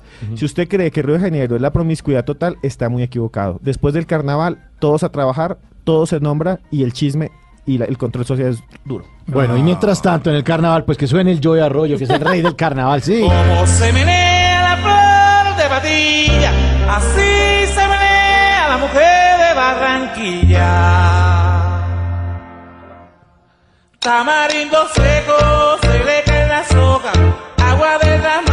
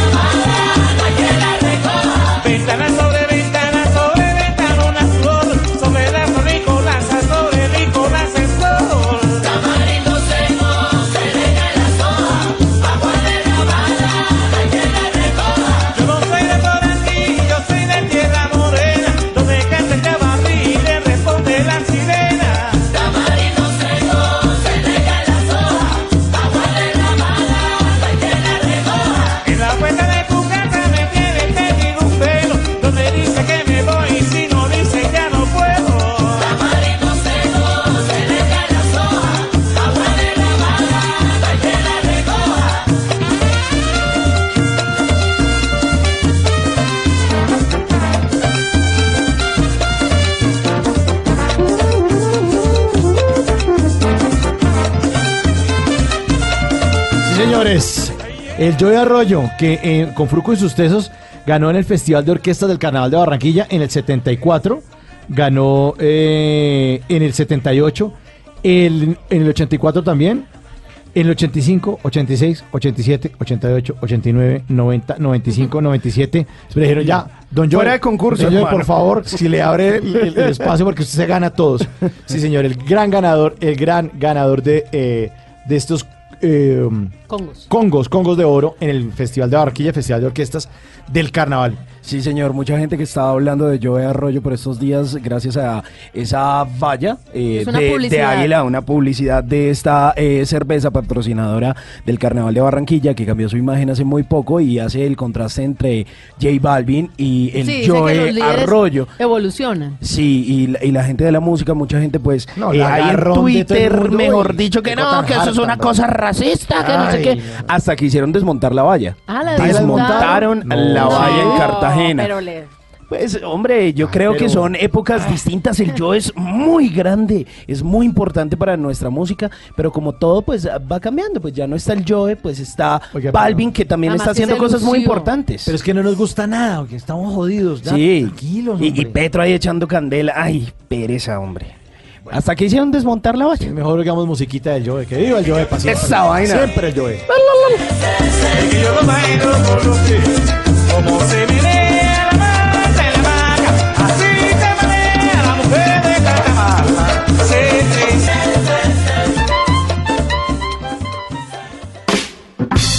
Nunca te irás a la cama sin aprender algo nuevo.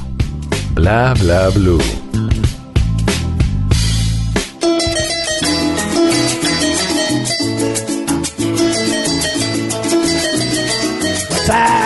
¿Qué hay que hacer? ¿Para dónde nos vamos? ¿Les gusta el sonido llanero? Me, Me encanta. ¿Cierto? Que Sí. tranquiliza. Lo máximo. Pero yo, o sea, yo ya quiero ternera a la llanera. Y una mamona. Con Es que es el No, combo esa no. completo. No, el sonido con la gastronomía. Bueno, pues recuerden que aquí en Bla Bla Blue les actualizamos de toda la agenda, tanto cultural, de conciertos, de ferias, de fiestas, lo que usted no se puede perder. Y desde ya, si está en la ciudad de Bogotá, lo invito porque el 11 de mayo se va a realizar el primer gran festival llanero. El sonido de las arpas llaneras van a estar en el Movistar Arena en una celebración. Es un folclor hecho concierto con los artistas más destacados, Reinaldo Armas, Walter Silva, el Cholo Valderrama, vamos a estar con Pablo Cruzado, eh, la tradicional joropo de Carlos Quintero, el 11 de mayo, no se lo pueden perder en el Movistar Arena, un llamado para todos los amantes de la música llanera y obviamente con todo ese sabor de la gastronomía, de la Uy, mamona, máximo, de la ternera, la llanera, pues todo son esto, hermosos. ¿cierto? Y el Sí, paisaje, ¿qué tal el paisaje? Cuando uno sale de Bogotá hacia Villavicencio, que sale de esos túneles y encuentra ese mar verde, eso es una cosa Es espectacular. muy lindo, es un plan yo creo que obligado lo de los máximo, colombianos. lo. En estos días sería buenísimo que nosotros hiciéramos una guía de dónde usted como colombiano debe ir sí o sí, antes de irse a gastar la plata por fuera. Buena idea. Hagamos una guía. Una sección que sea Sí. eso. Sí, sí, sí. ¿Dónde? Porque es que mire, viene vacaciones de Semana Santa, Sí, viene no. junio, viene fin de año y una y las personas a veces se van para otro lado porque lo inundan de publicidad, entonces todos para. Cancún, pero acá en Colombia hay unos lugares bellísimos para ¿A qué visitar. lugar iría usted, por ejemplo, Tata? Yo recomendaría Ojos Cerrados el Amazonas. Uy, el Uy, me encantó. Yo he ido, yo no he Pero, ido. por ejemplo, yo creo que todos los colombianos debemos conocer la Sociedad Portuaria de Buenaventura. Es el puerto más importante del Pacífico. Lo Ese sí tenemos lo acá. conozco, sí lo conozco. Hay que ir, así sea por clase, así sea por fui. cultura O sea, general. o sea, ¿cuál bueno. iría, Esteban? Eh, no, sí, eh, a Buenaventura, la zona. Buenaventura. No, no se puede repetir. Bueno, está bien. A, a- a un rato de Buenaventura, casi ocho horas en barquito. Es Ajá. muy, llega uno a Sanquianga, es hermoso. ¿Y Mauricio cuál iría? Amazonas porque no he ido. Y todo el mundo me habla y dice, no ha ido. O sea, casi que me pegan cuando digo que no. Pero lo que se está perdiendo tiene que ir. Sí, ¿Y usted? Yo iría al desierto de la Tatacoa. Ay, Repetiría divino, el desierto sí. de la Sí, Tatacoa. ya, maravilloso. ya yo. Bueno, pero por ahora, eh, el, este, en Bogotá, Voces un poquito de llano aquí en la ciudad de Bogotá. Voces del Joropo. Yo he mantenido limpiecita mi conciencia, que lo haga otro, yo me siento bien así.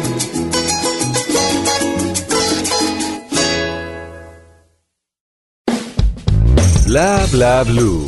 Porque en la noche la única que no se cansa es la lengua.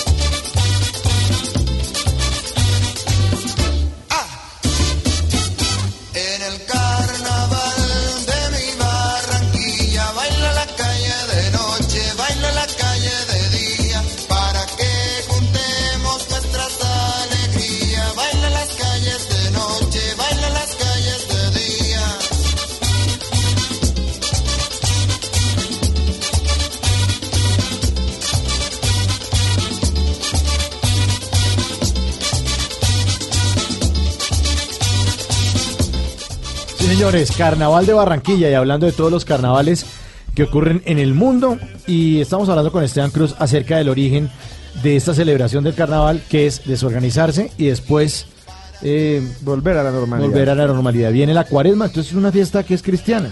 Sí, es cristiana, digamos que parece un caos, pero recuerden que siempre del caos es que surge el orden.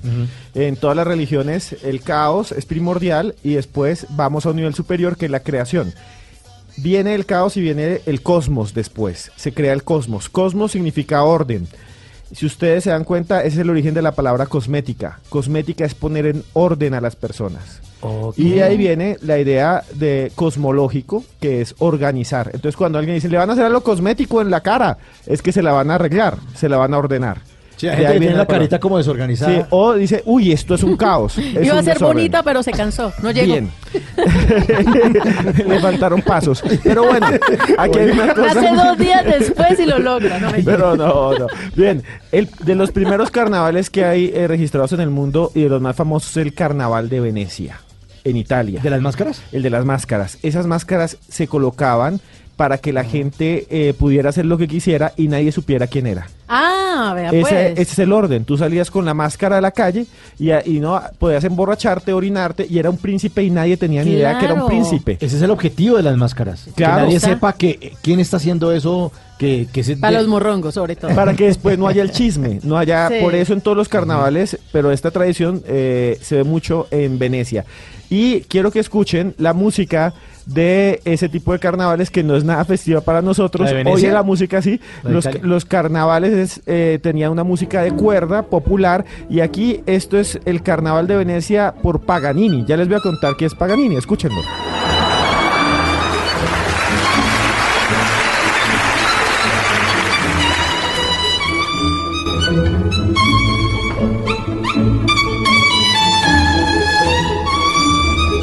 Señor, esto eh, tiene que ver con una frase que veces le dicen a la gente, lo cogieron de Paganini. Sí, ¿Lo ha el que- escuchado? el que paga la cuenta. Realmente Paganini existió, se llamaba Nicolo, eh, murió en 1840, compuso esta música. Hay unos mitos terribles acerca de él. Decían, por ejemplo, que él podía tocar más rápido que ninguno, lo cual es verdad. Tenía un síndrome en las manos que hacía que fueran los dedos más grandes y gelatinosos.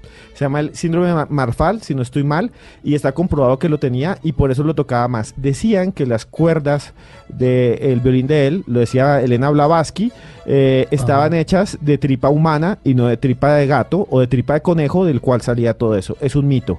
Y le llaman el violinista del demonio y o, el violinista del diablo. Dicen que él le ganó al diablo en el carnaval y que como aquí como eh, eh, Francisco el Hombre le ganó al diablo y desde entonces se volvió el más virtuoso de todos. Hay una película sobre eso, se llama El violinista del demonio y ganó un montón de premios.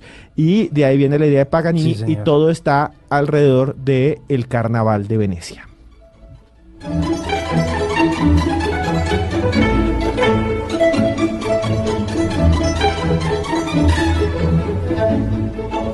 De hecho, es una película del año 2003 que fue dirigida por Bernard Rose.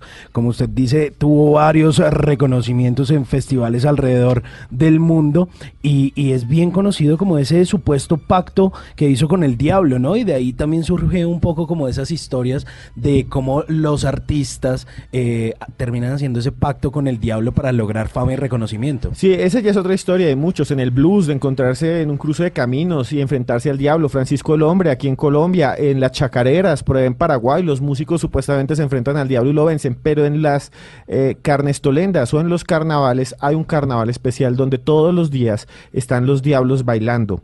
Un carnaval que es patrimonio de la humanidad. Dicen que es el segundo más importante después del, del Río de Janeiro. Y queda en un pueblo pequeño que está en las montañas, arriba, en los Andes, en un país en el corazón de América del Sur. Es en Oruro, Bolivia. El carnaval de Oruro, Bolivia es declarado patrimonio la humanidad. Más de 48 comparsas van todo el tiempo y el baile principal se llama La Diablada. Y les voy a contar por qué se llama La Diablada y dentro de pocos segundos vamos a escucharla. La Diablada es un baile que se hace porque todos se disfrazan de diablos, de Lucifer, eh, de todos, porque van bailando en las calles y al final llegan donde la Virgen del Socavón, una Virgen María gigante, y la idea es que bailan como diablos y al final se rinden por el poder de María. Esa es la historia del carnaval de Oruro. Escuchen una diablada en- ya mismo de Oruro para que vean cómo suena la música, esa que está en el fondo, que es patrimonio de la humanidad.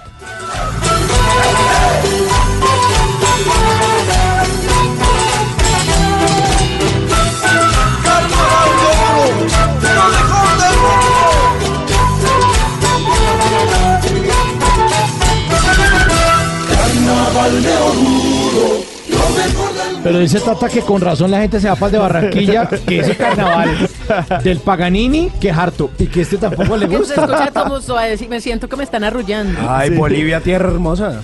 Eh, sí, a- a- Bolivia es uno de los países que más me gustan. Que el, la ciudad de Oruro está construida para el carnaval. ¿Pero un poco por qué? como pasto. Porque las vías, la avenida principal se llama la avenida del carnaval y se construyó ancha para que pasaran las comparsas. Llegan a una plaza que se llama la Plaza del Carnaval como en Pasto, que hay una plaza que se construyó solo para eso. Inclusive la arquitectura de la ciudad está hecha para el carnaval únicamente. Vienen la gente de los pueblos, todo el año practican las diabladas, las morenadas, es patrimonio de la humanidad y es realmente brutal. La ciudad es muy pequeña en habitantes y se dobla la, po- la población de gente que va de todo Claro, el mundo turismo. para ver eso. Dicen que es el segundo después del, del río. Desde Río, eh, en importancia en el mundo. Pe- pero nosotros también tenemos carnaval del diablo acá en Colombia, solo que En se hace cada Sucio. dos años, ¿no? Y además no está ligado a esto, es más una tradición, no de este carnaval, sino otra tradición porque se hace en otras fechas distintas, cada dos años, A en Río Sucio. Caldas, es más teatral, fue creada por gente del teatro. Aquí en Colombia usted encuentra gente teatrera, directores de Sí, arte señor. dramático que tienen una uña pintada de rojo. Usted los encuentra en todo el país, son muchos. Y ellos hicieron un pacto para ir siempre y montar allá en el carnaval de Río Sucio, que es otra cosa. Ok. Sí, es Pero interesante. es una maravilla. Ya Sí. también se enloquece, Entonces se acá emborrachan tenemos, en Colombia que tenemos el carnaval de Barranquilla, el carnaval de blancos y negros. que son los dos más importantes y tenemos carnavales en algunos pueblos, pero eh, sobre todo de la ruta del río Magdalena, pero realmente esos son los dos grandes carnavales que tenemos. Después vienen las ferias y fiestas populares, que es otra Sí, cosa. es otra cosa. Pero en Estados Unidos tienen carnaval, señores, ¿En ¿sabían? dónde? Adivinen, ¿en dónde crees, Simón? A ver, New Eh, Orleans. eh, no, Nueva Orleans. Sí. ¿Saben por qué tienen Eso- carnaval en Nueva. Orleans? Los gringos, la mayoría son protestantes. Pero lo que van a tener ellos es una expansión grandísima después de que ellos se independizan. Y empiezan a quitarle la tierra a España. Hacen una guerra con España y le quitan la Florida. Después es una guerra con México y se meten hasta México. Y se meten a Ciudad de México, el ejército de Estados Unidos, y gobierna desde el Palacio de Chapultepec. Y allá unos niños, que son los niños héroes, le disparan a, a un ejército que es el ejército de Estados Unidos y pierden. Y pierden todo el norte, que es California, Nuevo México, Nevada. Y había otra parte Eh, que era lo- los- francesa. Los, niños héroes que tienen un monumento ahí en, eh, cerca del castillo de que son que eran los cadetes del ejército que eran niños que lucharon contra el ejército de Estados Unidos y obviamente los barrieron y los no- mataron. ¿Los niños acabaron con los gringos? No, los gringos acabaron Acabaron con con los niños. Al revés. Y el monumento es que son unos mártires. Ah, sí, héroes, no, mártires. Sí, ellos les dicen los niños héroes. Sí, Pero son mártires. Bueno, está bien. Y, en, y había un pedazo en el centro de Estados Unidos que es la Luisiana. Se llama la Luisiana por el rey Luis de Francia. Y era durante 200 años la colonia francesa. Y ahí hablaban francés. Y ahí queda New Orleans. Y como es New Orleans, es católica. Y como es católica, hay carnaval. Y allá se llama el Mar de Gras.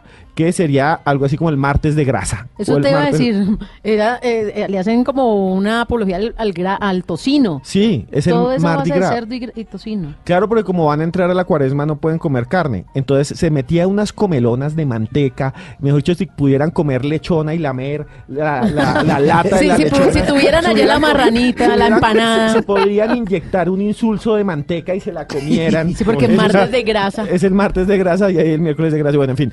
Pero eh, era un carnaval y la tradición siguió y los protestantes estadounidenses lo aceptaron.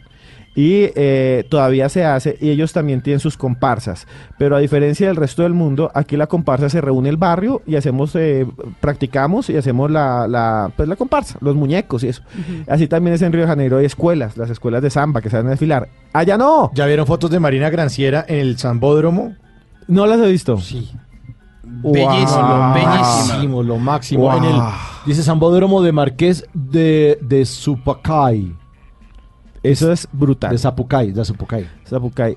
Eh, lo que pasa, a diferencia de Río de Janeiro, es que allá ellos cobran por ser parte de la... Son gringos, entonces le cobran a uno por ser parte de la comparsa. Ah, Uno tiene que comprarse la membresía. como una carrera atlética. acá. No, eso es como un club. Entonces usted quiere salir en una comparsa y como muchas famosas, hay una que se llama Momus, ya les digo por qué Momus, que tiene que ver con Barranquilla, y eh, la gente paga por hacer parte de la comparsa.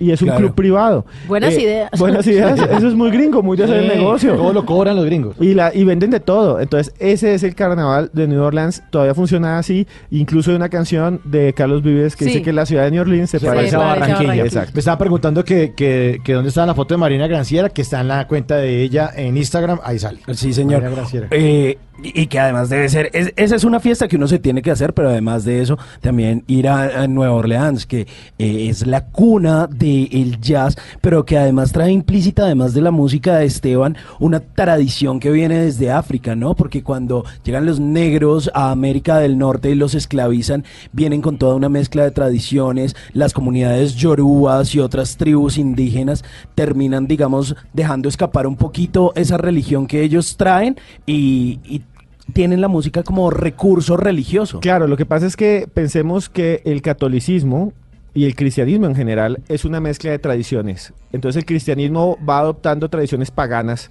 El diablo cristiano, del cual hemos hablado mucho y está en todos los carnavales, el del trinche, realmente esa imagen es de un dios griego que adoraban en el mar y todo el mundo odiaba. Es ¿Poseidón? el dios Poseidón. Entonces le pusieron el trinche por Poseidón. Ah. Y más adelante fueron habiendo un montón más de dioses que fueron cristianizándose y muchas de las palabras nuestras tienen que ver con cosas que no es el cristianismo, pero que se hicieron parte de él y que eran rituales paganos. Entonces, los carnavales también tienen la herencia de una cosa que se llamaba las bacanales. ¿Ustedes han escuchado de como vivo en una bacanal o se fue a una bacanal y por Sí. eso se- le- lo pringaron y cosas así? así Sí, ¿Nunca han escuchado eso? de todos eso es contra bacanal. todos. Nunca me han pringado, pero sí, sí he Todos el contra todos, ¿no? Como- Un Que amigo co- me co- contó. Como eso se volvió una bacanal Sí, con una esa bacanal. gente. Sí. La bacanal era realmente una fiesta Sí. del dios Baco y por eso se llama bacanal. El dios Baco es el dios del vino, el del chorro, el dios del trago. Ah, no, acá, acá lo estaban relacionando, era con la vaca muerta. Ah, bueno, es otra cosa. que le hacen sí. la vaca muerta. Sí, En- sí, Sí, sí. por eso hablaban de las bacanales. Y era un bacanal de. Bueno, en fin.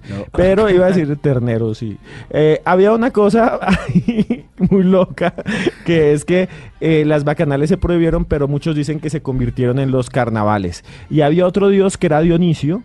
Casi Sí. lo mismo, y habían las dionisíacas, que eran unas fiestas de vino brutales donde todo el mundo tragaba y tragaba y tragaba, y cuando ya estaban llenos iban y se metían el dedo y se Ay, no. guasqueaban Uy, qué ¿Para seguir porquería. en una esquina Sí. que se llama el vomitorium y tú cuando vas a los edificios antiguos de Grecia tienes los vomitoriums Sí, sí, sí. y ahí quedan otra vez listos para volver a tragar. Mm. La idea era una vida de exceso, ¿saben por qué? Porque un romano promedio vivía 25 años. Ah, entonces tenía que Ah, entonces hay no, que sí, vivir al máximo. Bulimia. Y la idea del sexo también era muy fuerte. Entonces dicen que esas tradiciones también están hoy en día todavía en los carnavales. Bueno, en minutos, Esteban Cruz nos va a hablar de algo muy chévere que a mí me gusta mucho. Porque usted puede hablar de Italia, de New Orleans, que- el carnaval de Barranquilla, obviamente que está barranquillero arrebatado.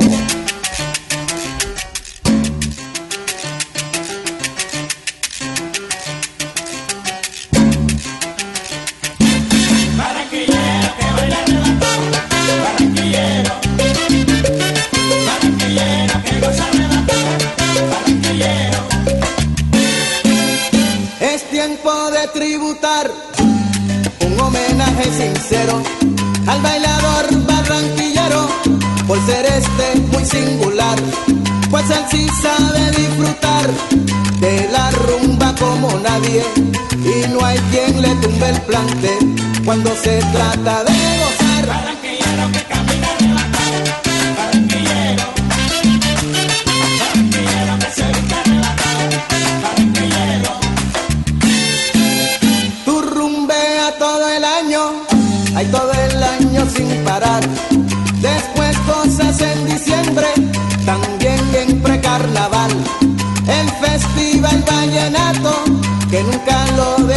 Y te tomas todo el ron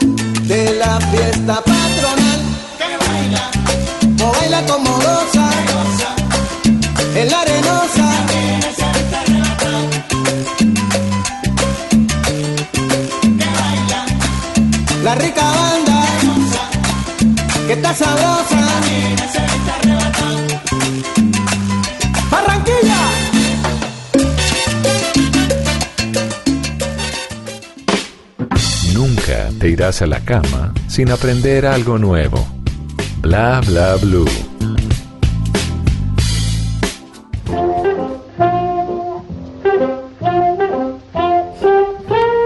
Antes de que se acabe el día, vale la pena recordar que un día como hoy, pero del año 1972, nació la cantante puertorriqueña Ivy Queen, una mujer ícono del reggaetón y una de las pioneras del género desde los 90.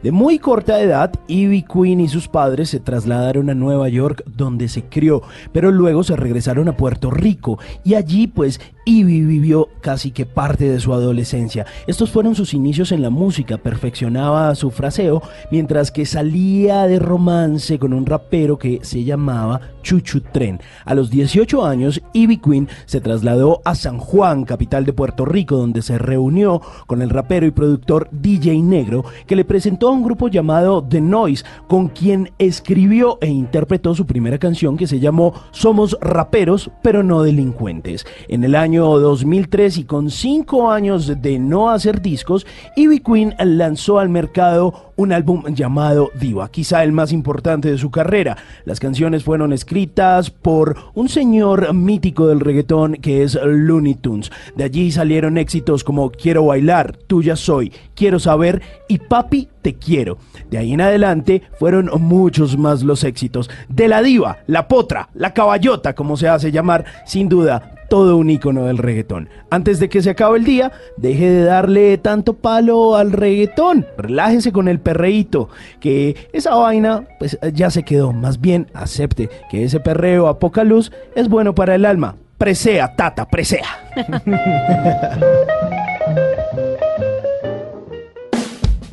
Bla bla blue. Porque en la noche la única que no se cansa es la lengua.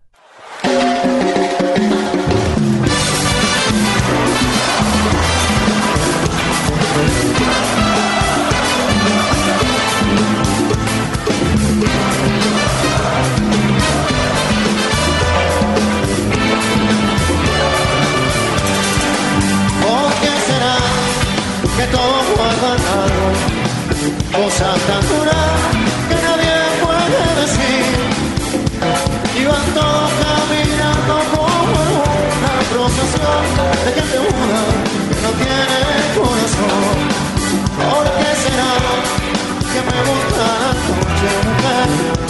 Porque todo el que quiera es un padre para mí que se anima a decir todo y que te enseña a vivir lo que millones nos animan a decir. Que se anima a decir todo y que te enseña a vivir lo que millones nos animan a decir. Que se te va pasando el tiempo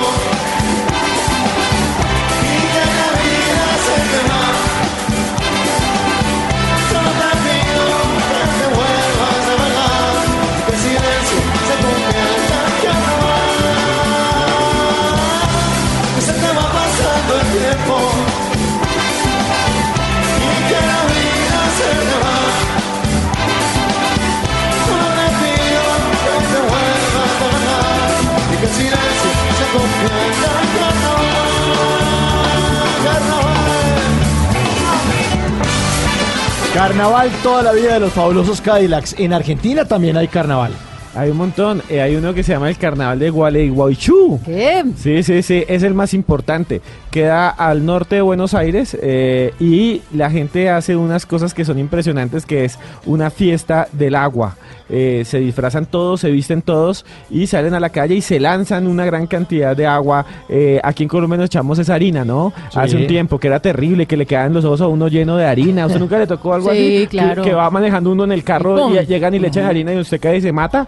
Eso, y usted baja todo berraco y no sabe quién fue. Y le Eso, echan pa- más. eso pasa cuando juega la selección O también. cuando jugaba la América en Eso. Cali, en la Avenida Sexta. ¿A usted no les tocó eh, la harina en las elecciones presidenciales? No, la esa gente sí es no. que ganó, eh, por ahí es que ganó Belisario, harina en la jeta. ¿En serio? No, no. es así no.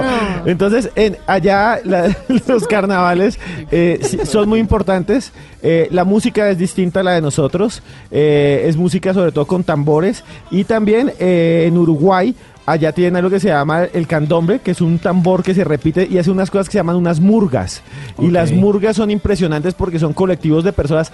Para muchas personas que venimos de afuera, que venimos de otra cultura, ver eso es ver 20 tipos ahí con unos tambores dándole durante 20 horo- horas. Uno dice, "Esto ya no me lo aguanto. Pero para ellos es parte de su cultura también porque, aunque ustedes no lo sepan, y esto es muy interesante, todos los países de América tienen población indígena. Todos, menos Uruguay. Pero Uruguay, no- en Uruguay no hay indígenas, fueron arrasados brutalmente.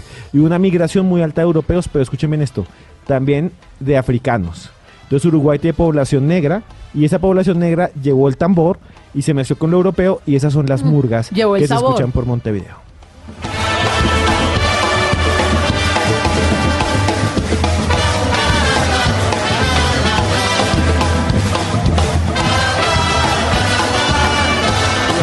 Bueno, hablamos ahora del carnaval de Barranquilla, eh, que nos da mucha rabia, por lo menos a nosotros los cachacos malucos, de que aquí en Bogotá El no hay. cachaco maluco, Él eh. decía fuera de micrófonos Tata, ¿no? Que estaba haciendo una reflexión de las fiestas. Claro, estábamos hablando nosotros que Pasto tiene su carnaval, Sí. eh, bueno, Barranquilla tiene su carnaval y en otras ciudades como Manizales, Cali, Medellín, pues hay unas ferias muy Claro. importantes y Feria de tradicionales.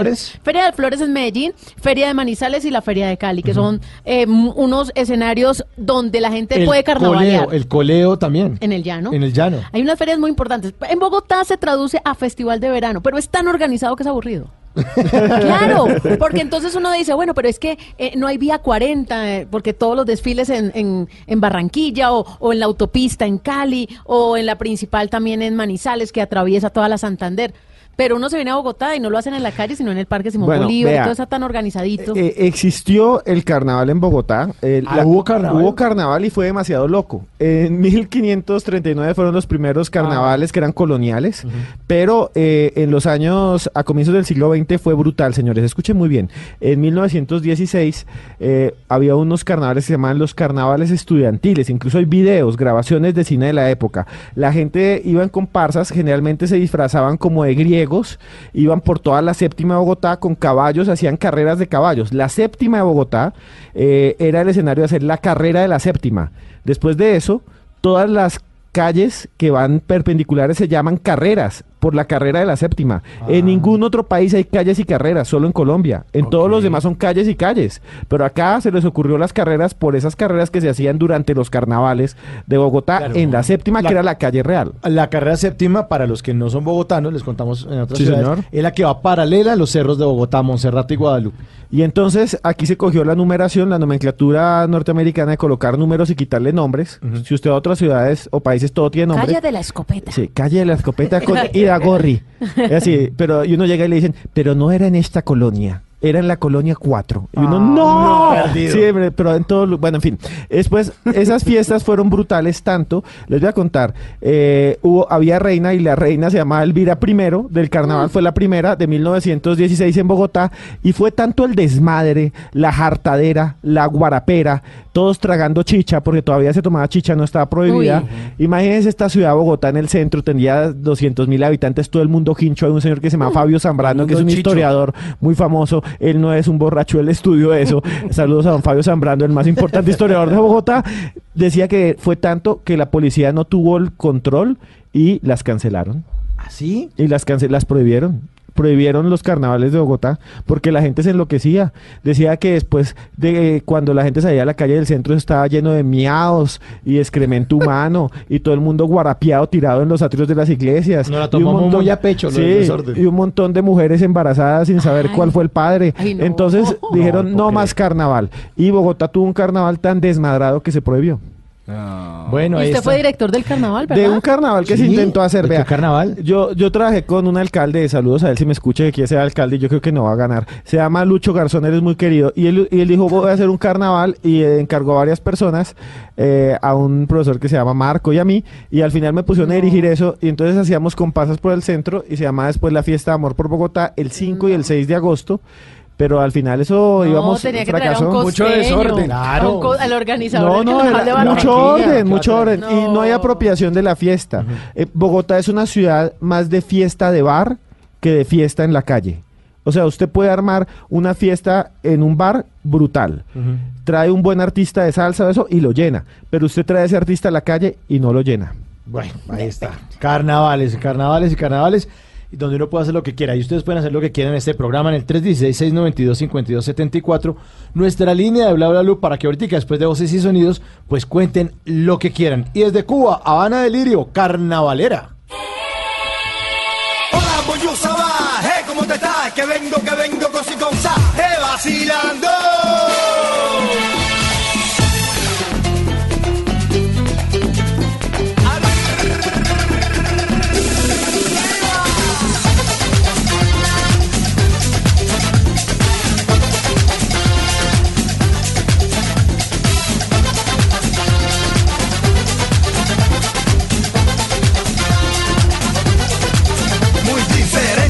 Ese concepto que ahora mismito yo le traigo bien caliente que mi gente. Boom, boom, boom, boom, bata.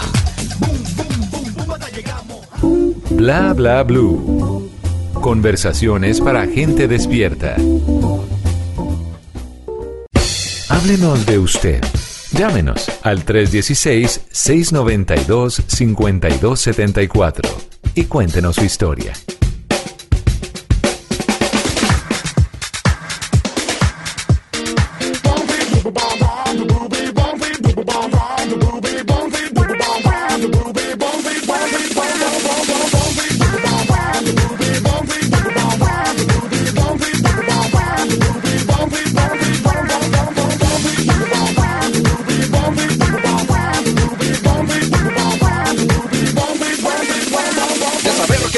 Tendría un pastel. Si te juntas conmigo te podré ir muy bien. Todos mis amigos te lo pueden decir. Y es que tarde o temprano tú y yo vamos a salir.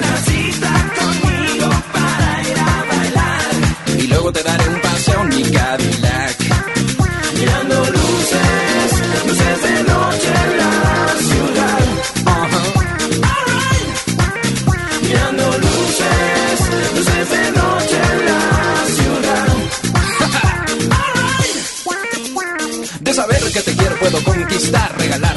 que te gusten más. Todos los detalles que te hacen feliz. Eso y muchas cosas puedo hacer por ti.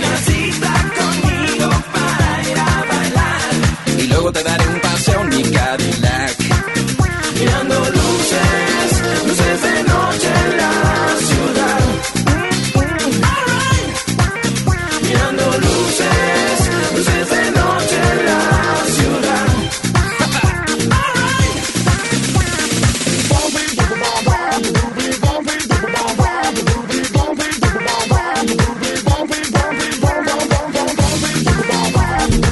Alex Intec, que llega con luces de noche en la ciudad.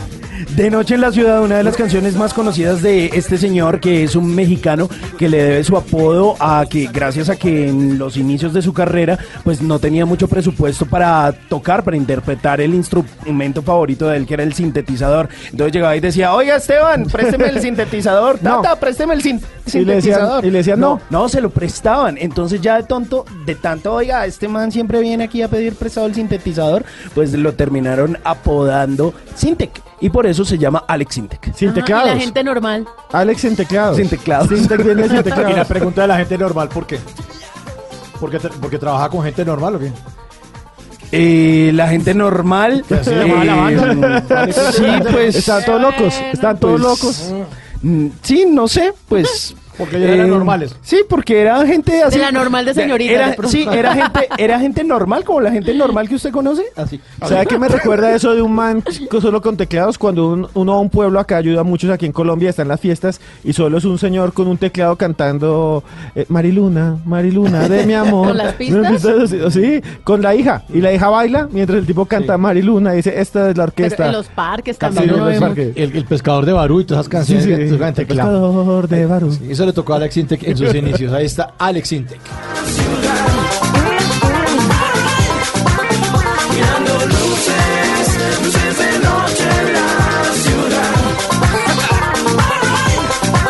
Señor. Nuestros oyentes en el 316-692-5274 a esta hora nos hablan de lo que quieran. De lo que quieran. Claro, está la línea disponible y lo recibimos, los escuchamos en esta madrugada. Buenos días. Sí, buenas noches. Hola, ¿con quién? Con Jemison Rivas, ¿cómo vamos? ¿Jemison o Jefferson? Jemilson Rivas. Oye, usted, usted llamó la semana pasada que se le cayó la llamada. Sí, Ah. estuve intentando, bueno, gracias a Dios se dio el milagro y bueno, aquí conectado pues eh, con el programa. Ay, pero yo no me acuerdo de dónde se comunicó usted. A ver, refresqueme la memoria. Sí, le recuerdo, eh, estaba llamando de acá de la ciudad de Cali, estábamos hablando que del champú, que del arroz de leche, y etcétera, etcétera, que del caldo, de las comiditas típicas acá Ah. de la capital del valle. Vea, pues, oiga, Jemilson, y si le contara que esta semana eh, me reuní con una chef vallecaucana que vino acá a Nato al pabellón del Valle del Cauca y me enseñó a hacer la lulada bayuna. ¿Y por qué no nos trajo hoy, por ejemplo? La pregunta. Porque no la he hecho. Ah, bueno. Porque imagínese que tengo que comprar el lulo y esperar a que se madure. Entonces ahí puede pasar por ahí unos 10 días. O sea Entonces que- ya compré el lulo, pero me falta que madure. Está como Simón, está inmaduro, mentira. no. Pero, pero sí, los hubiera comprado maduros. No habían, era 10 más caro. para probar ese, lulada. Eh, Pero tranquilos que ya me sé toda la receta, me la dijo. Pero la dicho. mía envenenada, por favor. Claro, yo le echo. La lulada envenenada es con guarito o con vodka, pero con las dos queda rico. Bueno, Jamilson, y entonces, ¿usted qué hace en la madrugada? Cuéntenos. Pues la, la madrugada no, con los ojos eh, abiertos, totalmente abiertos, conectado con el programa allí toda la noche. No duermo, no duermo, la verdad. Ajá, pero ¿qué hace? ¿En- ¿A qué se dedica? Eh, no, trabajo ya en trabajo, me levanto que 4 de la mañana está ya de pie, luchando y salir a laborar. Trabajo en una empresa de metalmecánica. Ah, yo pensé que usted trabajaba en la madrugada, ¿no? Usted es más bien que no puede conciliar el sueño y por eso nos escucha hasta ahora. Sí, claro. Oiga, pero ya se hizo ver porque dicen que una mala noche dura todo el día y que el cuerpo necesita descansar. Mm, pues sí, no, dure- con pocas horas descanso. Pocas Ah, horas bueno. que logre dormir ya estoy... Sí, más o sí. menos cuántas horas duerme. Eh, creo que cuatro horas diarias más o menos. Uy, poquito. Dicen que mínimo uno debería dormir como siete, ¿no? Eh, realmente para no morir por- y para no tener problemas mentales, realmente son cinco horas. Ah, bueno, le falta unita. Es el mínimo. Sí, ah, bueno, por ahí voy, voy, voy más o menos, más o menos. Sí, no, y ojo con eso. en el programa. Cuidarse mucho, dormir, comer bien. ¿Y, y usted fuma, bebe? Eh, no, nada de eso. Full deporte, fútbol, entonces lo ayuda Eso, bastante. eso, eso, eso. Bueno, al menos unas por otras. El deporte, sí, ayuda a relajar. eh, los músculos segrega endorfinas. Por eso cuando usted va al gimnasio hace deporte, después se siente bien. ¿Y qué es mejor, ir por la mañana o ir por la noche, Esteban? Depende. Si usted trabaja por la noche, es mejor ir por la tardecita. ¿Por qué? Porque si usted va a dormir y va al gimnasio, se activa el cuerpo y después no ya puede no dormir fácilmente. Sí, porque Sí. queda activado. Exacto, el cuerpo piensa que usted, no es que usted va al, al deporte y eso lo va a cansar más, es un error. Ah. Porque usted termina más activo y entonces no puede dormir. A menos que sea natación para relajarse antes de acostarse. También todo deporte, todo eh, movimiento físico genera endorfinas y eh, el cuerpo se prepara para seguir. O sea que después de tener una buena dosis de deporte, con ese nivel de endorfinas tan alto, eh, podría uno pensar que es buen momento para estar con su pareja. Claro, esto es muy interesante. La mayoría de los estudios dicen que el sexo postdeporte es mucho más eh, Saludable, sí, sí, sí, saludable. sí. ¿Por qué? Porque el cuerpo está activo, hay más sangre y entonces eh, el orgasmo se llega más rápido, por ejemplo. Ah, y por eso tantos estudios dicen que en los gimnasios ponen cachos. Eh, Puede ser. también, porque pues el No, son gimnasio es- disculpas que ustedes es- sí, inventan. eso ya es más Sí, una sí, cosa sí, que sí, la gente es muy exhibicionista, entonces hay mucha gente hedonista que va al gimnasio es a mostrar la pata y a mostrar la No, pero es que espalda. hay unos instructores que, que ¿Qué, tienen lo suyo. Y, ca- y- y que le a caen una a todas. me contó, una y que le caen mira. a todas, que no filtran. ¿A usted le ha pasado eso en un gimnasio? Jaminson. Sí, sí, sí, sí. Eh, no. ¿Al fin qué? O sea, ¿confío o no? ¿Sí o no? Comprométase. Eh, sí, sí, sí, sí. sí. ¿Vio? Ay, venga, le ayudo. Y es que hay unos que son tan acomedidos en el gimnasio. Venga, le ayuda a estirar- Ah. al estiramiento. Ah, venga, le ayudo. Y están ahí. Y la ayudan a estirar. sí, sí, claro, chévere. Ah, No, quería aprovechar este momento a ver si puedo mandar un saludito ahí a mi, a mi hija que está de cumple, está de 15. Ah, bueno. ¿Cómo se llama? Sí, mi hija María, mi hija María Camila Rivas. eh, el día de ayer eh, cumplió 15 años. Ay, qué bonito. ¿Y- y Ese paso hizo- es muy importante. ¿Y fiesta o qué? ¿O, o cómo van a celebrar? Señor.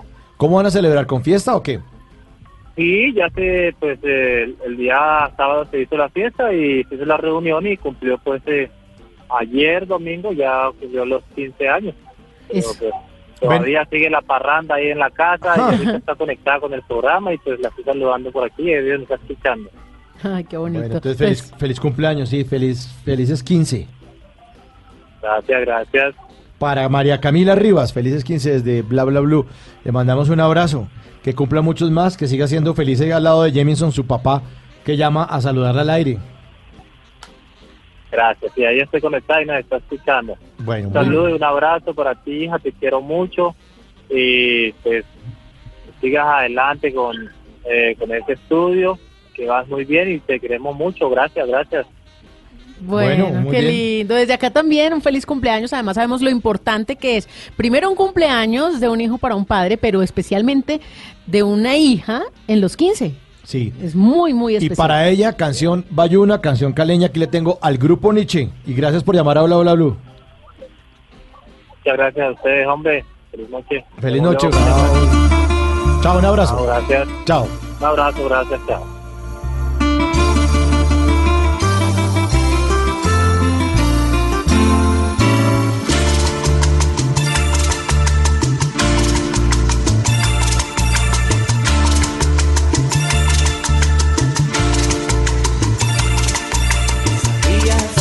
Te quería, que sin ti todo lo perdería. No lloro solo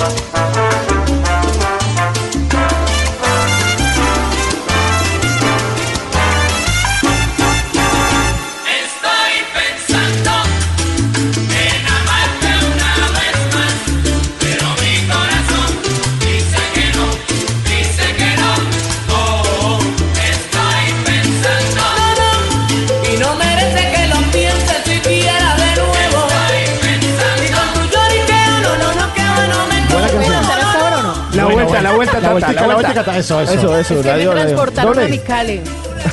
Tata, ¿quién canta eso? Javier Vázquez. ¿Y qué tal? Dijo que no y yo te... No, no, no, que, no, que- no, que no. háblame de Javier. Bueno, Javier Vázquez, bueno, es una institución, es un hombre que hace poco, bueno, estuvo con el grupo Nietzsche, luego hizo el proyecto con Ja- eh, Willy García y Javier Son de Vázquez, son Cali. de Cali. Ese proyecto no prosperó, estuvieron unos años muy fuertes, pero luego ya cada uno siguió por su lado. Termina Javier con Son de Cali y empieza un proyecto bellísimo a hacer jazz. ¿Es- ¿Esos son de Calera el que era de mujeres? No, no, no, son de Calera Javier y Willy. ¿Y cuál es de mujeres? Son de azúcar, Eh, son, había son de azúcar, había canela, también de caché. Como las Son chicas del campero en salsa. Eh, exacto. Sí. Y, y, por ejemplo, de caché acompañó a Gilberto Santa Rosa en toda su gira, que era Sí. el caballero de la salsa con las niñas de, de caché.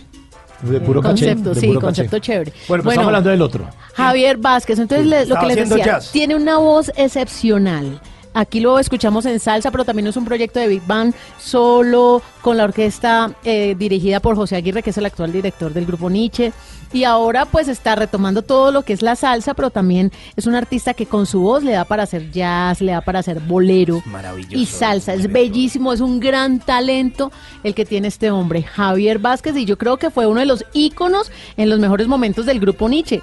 Con A Prueba de Fuego, con Cielo de Tambores, que fueron álbumes ganadores. Muy buenas Y canciones. también, pues ahí está eh, todo el proceso de, de- del maestro en la cárcel también.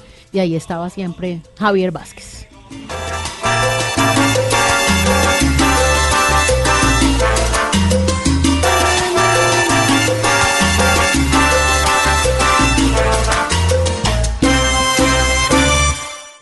Bla bla blue. Conversaciones para gente despierta. Porque la vida viene sin instrucciones, llega Tata Solarte con los Tata Tips. Y lo prometido es deuda y yo no me he olvidado. Y esta mañana, muy a las 11 de la mañana, tenía un oyente que me escribía en arroba Tata Solarte en Instagram. Me decía, Tata, buenos días, acuérdate de mi tip del chicharrón. y yo, tranquilo, va esta noche. Voy a decir cómo se llama incluso, porque me dijo, voy a estar pendiente. ¿cómo es esa vaina Exacto. chicharrón? Me dijo, voy a Tiene estar que hacer alguna vuelta bancaria. O sea, que- la, la enchicharronó con eso. ¿Perdió la cédula o qué? ¿Usted se acuerda que yo dije eh, la semana pasada que me habían dado el tema de, del chicharrón? Que, ¿Cómo hacer un Sí, buen usted lo había mencionado y creo que por ahí algo había dicho de nuestro famoso bicarbonato tan querido y tan Ah, útil que es bueno. siempre. Sí, el bicarbonato está en todo, ¿no? El bicarbonato en todo, le dice Di- usted. dirían las abuelas, eso es bendito. Sí, para las muelas, para la ropa, para el piso, para quitarle el olor a una sábila, Es para tan todo. bueno para blanquear los dientes, le faltó.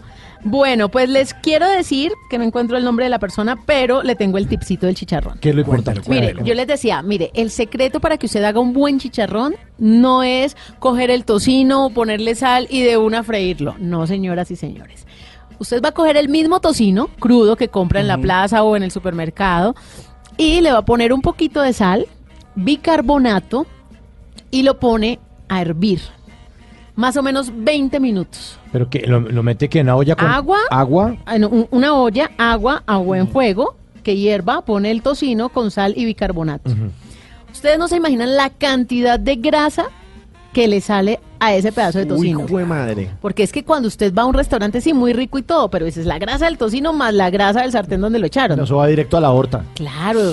Por fortuna ahorita hay unas freidoras sin aceite que usted puede poner el mismo tocino y le escurre toda la grasa, pero pues no todo el mundo tiene la freidora sin aceite. Entonces, pone a cocinar el tocino con bicarbonato y con sal y el agua normal pues para cocinar cualquier alimento. Sí. Espera más o menos 20 minutos, lo saca, lo enjuaga y lo vuelve a poner otros 10 minutos. ¿Listo? Ahí, mejor dicho, usted le ha sacado muchísima grasa a ese tocino. Luego, cuando ya está bien cocinadito, ahí sí lo parte en pedacitos y no es necesario que lo ponga a fritar porque el tocino ya tiene grasa. Entonces, en un sartén bien caliente, él se va friendo con su propia su- grasa. No es necesario.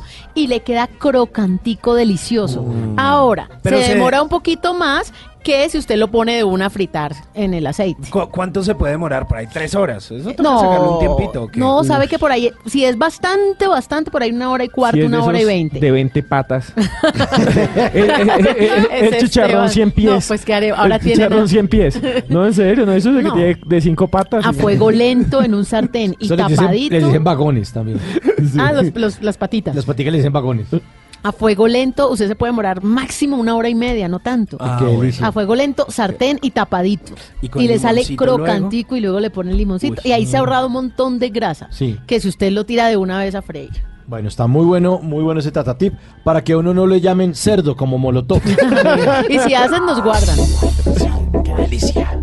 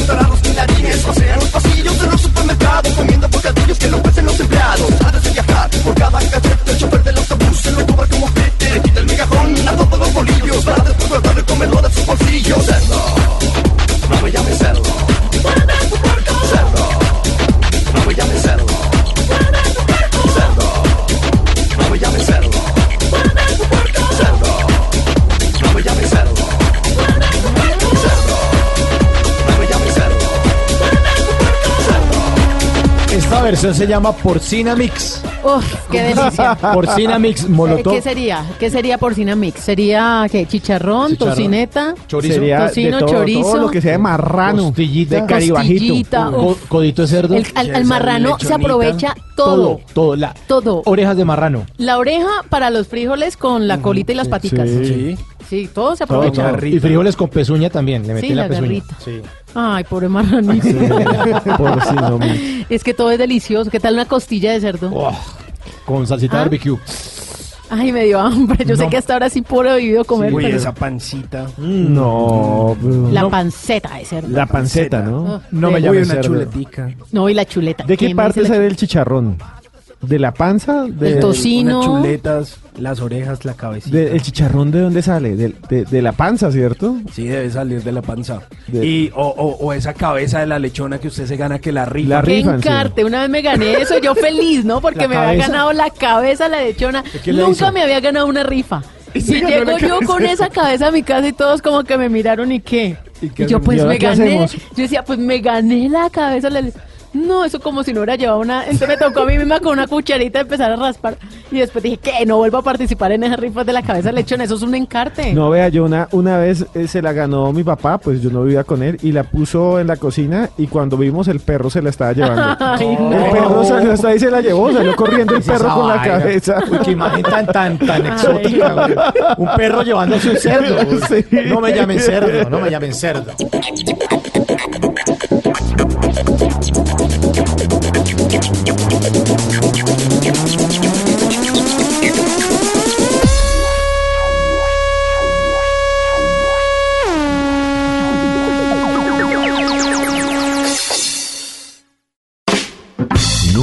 Te irás a la cama sin aprender algo nuevo. Bla bla blue.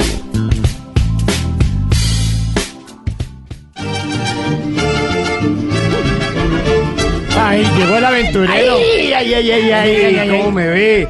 Oiga, ¿qué tal ve mi pony, eh, Esteban? Se ve muy Lindo. porcino, hoy se ve porcino. Sí, es, es que el pony, el pony ha engordado. Sí, Lo sí, hemos sí. alimentado bien, tragamos, tragamos como porcinos este fin de semana con el pony porque tuvimos eh, varias citas y eh, pues exitosamente eh, Lo pues no, alimentaron. no, sí, nos, nos alimentaron y no nos dejaron tan en visto.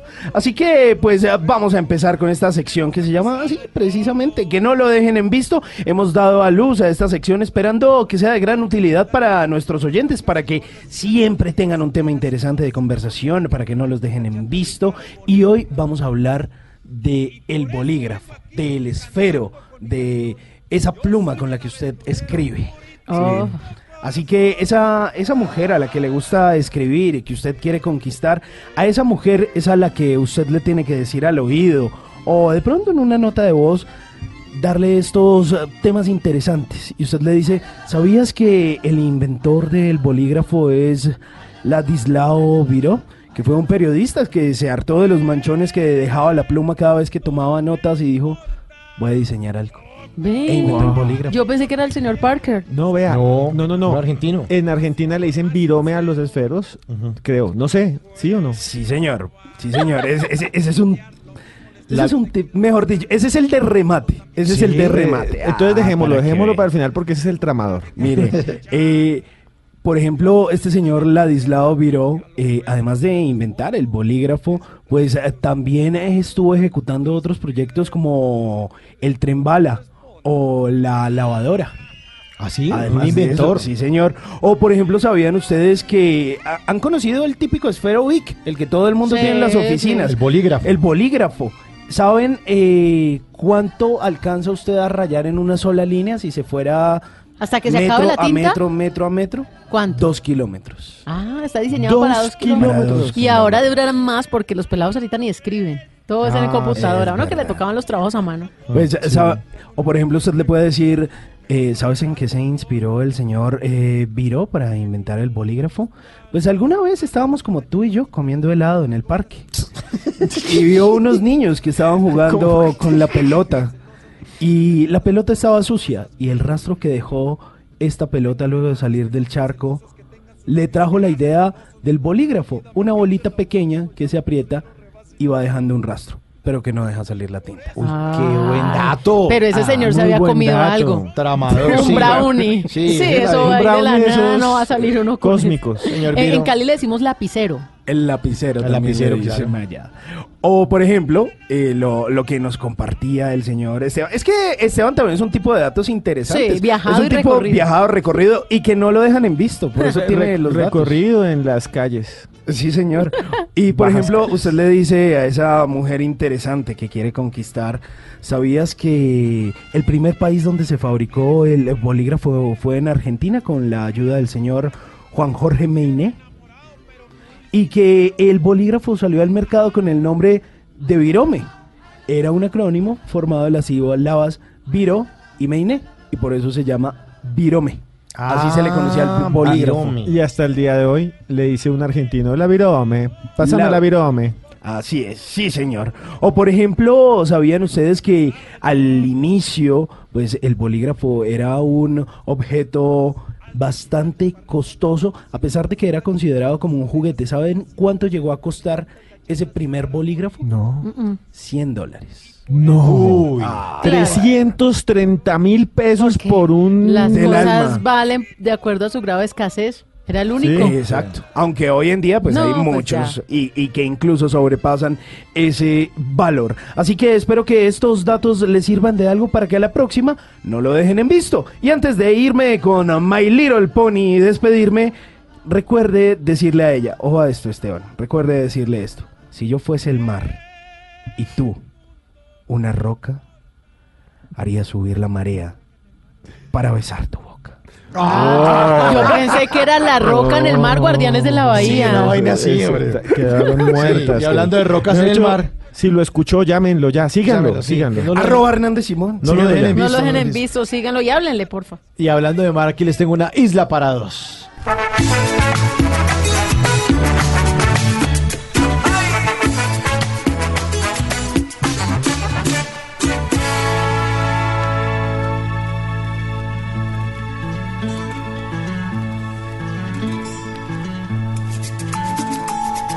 Voy a tener un mundo a la medida, donde tú y yo seremos soberanos.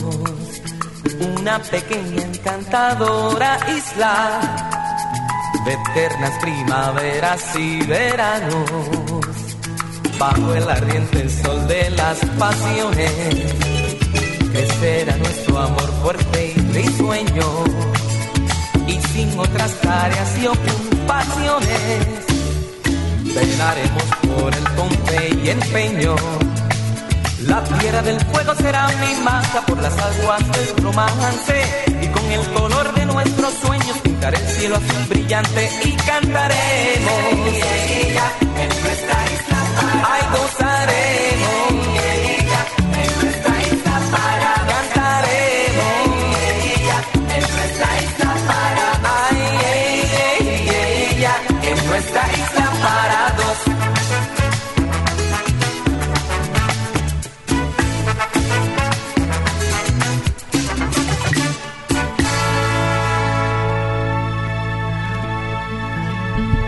316-692-5274 es nuestra línea de bla bla blue para que ustedes llamen y digan lo que quieran. Aló, muy buenas noches. ¿Con quién bla hablamos hasta ahora? Muy buenos días. Buenos días, con Arturo Rosso, ¿cómo, cómo están? Buenos días. Bien, don Arturo, ¿desde dónde nos está llamando? Desde Bogotá, Aquí nomás. Entonces, ¿desde qué lugar de Bogotá? ¿Desde qué barrio? ¿Qué localidad? en la, en la, en la localidad 14 de Puente de Aranda. Ah, muy bonito lugar. Ahí hay un montón de bodegas, está también el ejército. ¿En qué parte? Uy, la fábrica de chocolate. La fábrica de chocolates que huele delicioso. Sí, pero esa queda más abajo donde estoy ubicado. Yo estoy más cerca hacia la 30. Ah, Mm, ok. ya. ¿A qué huele por allá? A helados, por ahí hay Eh, una fábrica de tenemos helados unas cerca. empresas que realmente aquí contaminan todo el ambiente, pues no huele como muy bien que digamos. Sí, es muy triste. La localidad de Puente Aranda es la más contaminada de Bogotá. Efectivamente. Y es por los camiones y es por las empresas. Y cuéntenos, ¿qué tal es vivir allí? Cuéntenos cómo es su vida. Perdón. Que nos cuente cómo es vivir ahí. Pues realmente aquí en, esta zona pues hay muchos problemas con la parte de la contaminación ambiental, hay muchos problemas respiratorios en la parte de, de los niños y la gente mayor adulta. Sí, pero no, no se ha mitigado, se hacen unos controles pues, muy básicos, pero no se ha solucionado ningún tipo de problema aquí en, este, en esta área. ¿Y usted con quién vive, Arturo? En este momento estoy con, vivo con mi padre, que es mayor, vivo con un sobrino y mi hermano menor. ¿Y usted a qué se dedica? Yo soy profesional HCQ en seguridad vial. En seguridad vial. Eso es muy interesante. Seguridad vial. Y cierto que la mayoría de los colombianos no conocemos muchas cosas como las líneas en el suelo de las carreteras. No, no, no. Cuando uno va en una carretera hay línea amarilla o línea así Eh, interrumpida es ¿Blanca o distinto. amarilla o seguida o punteada? Eso significa cosas, ¿verdad? Sí, ese, ese- ese se llama rastreo vial, que normalmente la persona la, la omite porque no tiene la conciencia o el conocimiento suficiente para eh, hacer esos rastreos viales. ¿Qué significa? La doble continua, la continua blanca, la continua amarilla. Eso, hagamos una... Un repaso. Sí, hagamos... A ver, eh, mm, Doble línea amarilla rellena. para sin- Dumis. sin- sin- En la amarilla nos prohibió el paso. O sea, es cuando uno no se puede adelantar, cuando uno ve la doble Esto, línea. esto es en do- esto, bajo esto ninguna es, circunstancia. esto es cuando es doble vía, por ejemplo. Cuando es doble vía, porque es doble, doble línea eh, blanca en carretera también, y entonces sí, puede eh, sobrepasar otro vehículo, pero mm, bajo precaución, colocando todas las normas de seguridad, luz intermitente, avisar y con antelación con pito o cambio de luces al conductor delantero para poder no sobrepasarlo con, con seguridad. Bueno, línea intermitente de la que está, del, o sea, uno está manejando, entonces está línea continua y al lado del carro de uno está línea intermitente, amarilla. ¿Qué significa? Sí. Que puede pasar, pero sobrepasar con, con precaución. O sea, bajo riesgo, porque de todas maneras tiene prelación la persona que viene, viene en, en sentido contrario con la línea continua. Ah, claro, el que tiene la línea continua no se salga. Exacto, sí. Y el que es intermitente, adelante, pero con precaución. Sí, claro. Eso es. Normalmente la gente no, no mira eso, ¿no? No, se fija en eso o, o no tenemos conciencia o la educación vial para hacer ese tipo de, de sobrepasos vehiculares dentro de zonas escolares, dentro de vías públicas, intermunicipales y todo esto. ¿Cuál es la diferencia de las señales de tránsito? Por ejemplo, las que son blancas con rojo, las que son azules y las amarillas. Nosotros estamos hablando de las rojas, las prohibitivas, que son las rojas que son de prohibido parquear, prohibido eh, sobrepasar, las eh, tenemos las, las amarillas que son de precaución, eh, objetos en la vía, eh, disminución de velocidad, están las azules que son las indicativas para las partes de sitios como turísticos, o podemos decir también que es en las partes de hoteles, eh, sitios muy puntuales. Restaurantes, estaciones. Restaurantes, estaciones de servicio, eh, islas de Y- gasolina y todo eso. Y por ejemplo, Y las... unas, unas, unas que son parques naturales que hoy en día se colocan, que son las las famosas cafecitas que indican dónde están los parques Ah, sí. de la Sí, del con, la garcita y todo, con el muñequito ahí. Dice parque o Sí. escalada en roca. Venga, y ahorita que estamos hablando de líneas, justamente hoy en horas de la tarde dijeron que por fin el túnel de la línea en el 2020. Sí, ayer Hablando de líneas. Hablando de líneas, que el túnel de la línea ya en el 2020, que ya se terminaba pues prácticamente toda la fase en el 2019, pero que el próximo año ya empieza a operar esa obra, ¿es verdad? ¿Por fin? Pues Eso hasta que no sea Sí. el- el- la, la entrega finalizada, no se puede decir nada. Hasta no ver, no creer. es algo muy, Mm. muy somero para, para decir, o la- decir que sí se va a entregar una, una obra tan grande y que ha costado tanto dinero al- a nuestro pueblo. Es difícil de, de decir si Ah. sí la entregan o no la entregan. Además, Arturo, porque la han inaugurado como tres veces. Que uno dice, ah, ya la abrieron. No, no, es que es una preinauguración. Mm, Nada, Sí, nada. eso ya tienen, han hecho como tres fiestas, hasta nietos ha tenido ya esa pobre línea. Pobre línea. Nada que la entregan. Sí, eso es cierto. Oiga, vea, yo le voy a preguntar una cosa. Cuando uno va por carreteras en Colombia, a veces uno ve unas señales todas raras. ¿Como cuáles? dice, Sí. Por ejemplo, uno va por el oriente antioqueño, señor Ah. Quintero, y ve una de unos animales que uno dice, ¿esto qué es? Una mancha y negra. ¿Por qué hay? Y y me decían, es un erizo, pero para mí eso es como un marrano. ¿Por qué la gente coloca esas señales de paso de animales que en algunas regiones se ven tan exóticas? porque porque realmente hay unas zonas en las cuales no hay un control animalista, entonces eh, se, se hace con antelación una, una medida preventiva que hay un paso de algún tipo de animal que pasa somedamente o de vez en cuando en esa zona, para que la gente de pronto pueden pasar tortugas, iguanas, alguna cosa, entonces la gente tiene que disminuir la velocidad y estar más atento a la lectura vial para de pronto no tener algún incidente o un accidente fatal por un atropellamiento. Pero eso es un símbolo o si hay animalitos puntuales de los que están ahí que uno ve. O sea, sí, sí hay animales que cruzan que cruzan las vías. Pero- Inclusive se colocan también eh, antes de los de determinadas fincas los broches se colocan quiebrapatas porque indica que, que es para que como las, las, las vacas o, o los animales eh, no se pasen de un lado a otro. Entonces el quiebrapatas son los tubos que colocan ahí para que el animal no no pase a ese sector. Tan pronto ese ese ese ese artefacto el animal se queda quieto y no se pase porque se va a atorar ahí. Oiga, es una medida de precaución. usted sí me va a sacar de esta ignorancia vial y es que yo siempre he escuchado de el policía acostado. ¿Cómo es el verdadero nombre de esos policías acostados? ¿Eso cómo se llama? Normalmente se le dicen tortugas o se le dicen resaltos. Ok. Porque las tortugas hoy en día van atornilladas y son plásticas y van atornilladas al piso. Ah, ¿Por qué claro. no existen? Las Son amarillas. resaltos porque realmente lo que pasa son resaltos y tienen que estar bien delimitados porque si no están pintados debidamente la gente sobrepasa eh, y puede ocasionar un accidente. Es como otra otra deficiencia que nosotros normalmente la gente dice que colocan los famo- las famosas colombinas. Sí. ¿Ustedes ¿Saben cuáles son las que colocan unas- unos, unos tubitos largos con unas cintas amarillas? Sí, señor. sí, sí. sí. Esas, normalmente no se llaman eh, colombinas, se llaman tubulares y es muy poca gente que conoce el significado de esa palabra. Esos se llaman tubulares y la gente lo dice como colombinas. Y en el examen de una evaluación de manejo defensivo dicen, ¿cómo se llama eso? Dicen colombinas, se raja, porque se llaman son tubulares. Tubulares. Y hay unas señales de tránsito rarísimas que la otra vez estuve buscando y las acabo de encontrar también. Esto, yo no sé si es broma o realmente esto existe en el mundo.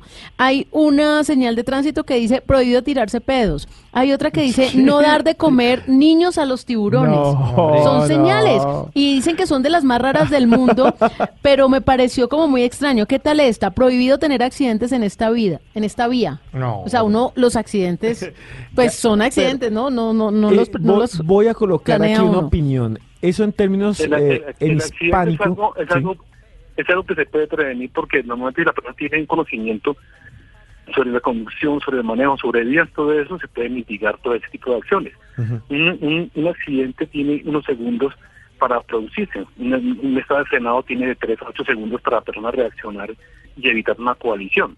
¿Cierto? Los accidentes son evitables. No hay carros seguros, hay conductores seguros. Puede tener el mejor carro del mundo con Claro. todo el DAX o toda la tecnología, pero el, el conductor es el seguro. Dicen que no existen No los accidentes, sino los riesgos. Exacto. Pero los riesgos se pueden mitigar, pero los riesgos se pueden mitigar. Los riesgos se pueden mitigar porque eso está en el sistema de gestión de seguridad y salud en el trabajo, son riesgos que se pueden mitigar y lógicamente al mitigar un riesgo se concientiza a la persona para que no se haga cometer un Sí, accidente. señor. Yo le quería hacer una pregunta sobre accidentes, dejando atrás la señalética y todo lo que hemos hablado. Eh, hubo un tiempo un mito en Bogotá que era que habían hecho mal las curvas de la circunvalar y por eso todo el mundo se mataba ya. Todo el mundo le decía a uno, no, es que quedó mal hecha la parábola, la clotoide. ¿Se El acuerda? peralte, el peralte. El peralte, Mm. y por eso la gente se mata en la circunvalar. ¿Eso es verdad, señor?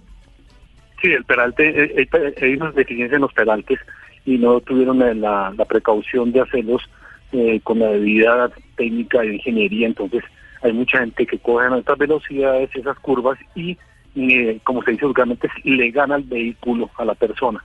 Pierde el túnel, el túnel o el campo visual y, el- y se sale completamente de la vía.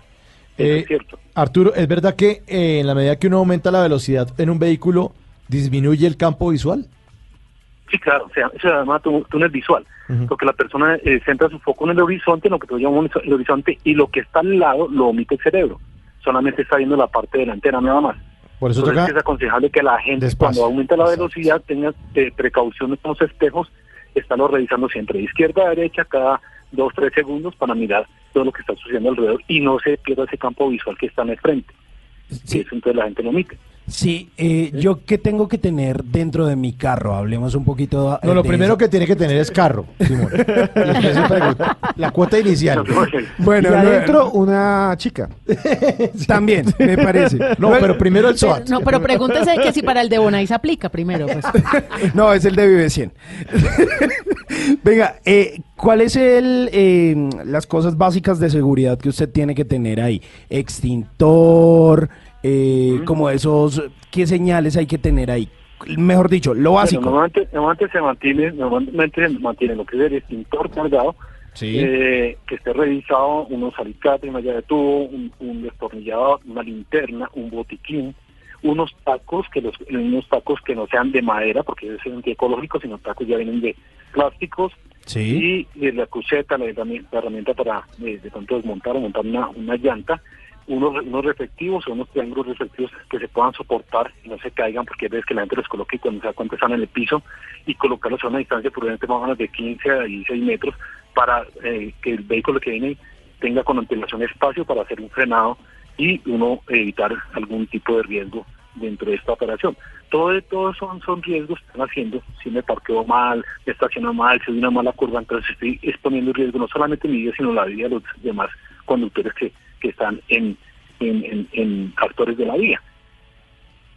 Oiga, ¿se acuerda, señor Quintero, y también aquí que nos están escuchando, que ya que pregunta Simón que ese kit que había ahí, que a veces aquí en Colombia los tacos eran hechos ahí de madera, Sí, eran no, no como en todo el mundo Sí. que eran así especiales, sino los conseguía uno y le vendía en el taco. Carpintero y era, le vendía y los era tacos. todo pintado ahí. Y yo me acuerdo una vez que se varó el carro y nos tocó sacar los tacos, el Renault 12, y estaban todos pichos podridos porque hace nadie los sacaba ahí. Eso era muy No, colombiano. Y los extintores también dicen que uno debería comprarlo en sitio autorizado porque lo chivean.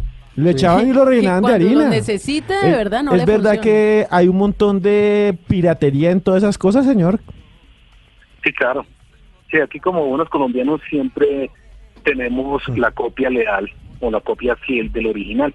Y hay cosas que uno debe saber dónde adquirirlas para evitar que vaya a pasar un suceso indeseable por tener un artefactos de mala calidad o que no presten el servicio o, o no sean utilitarios para lo que realmente se hicieron. Sí, es que es increíble, Arturo, que uno compra el extinguidor, que eso, pues cuando uno lo necesita, supuestamente sale como un polvo blanco que apaga el incendio, pero la gente le mete harina o le mete, yo no sé qué es lo que le meten, Oiga, ¿no? sí. uno con un incendio y le sale, le hace un poco de harina.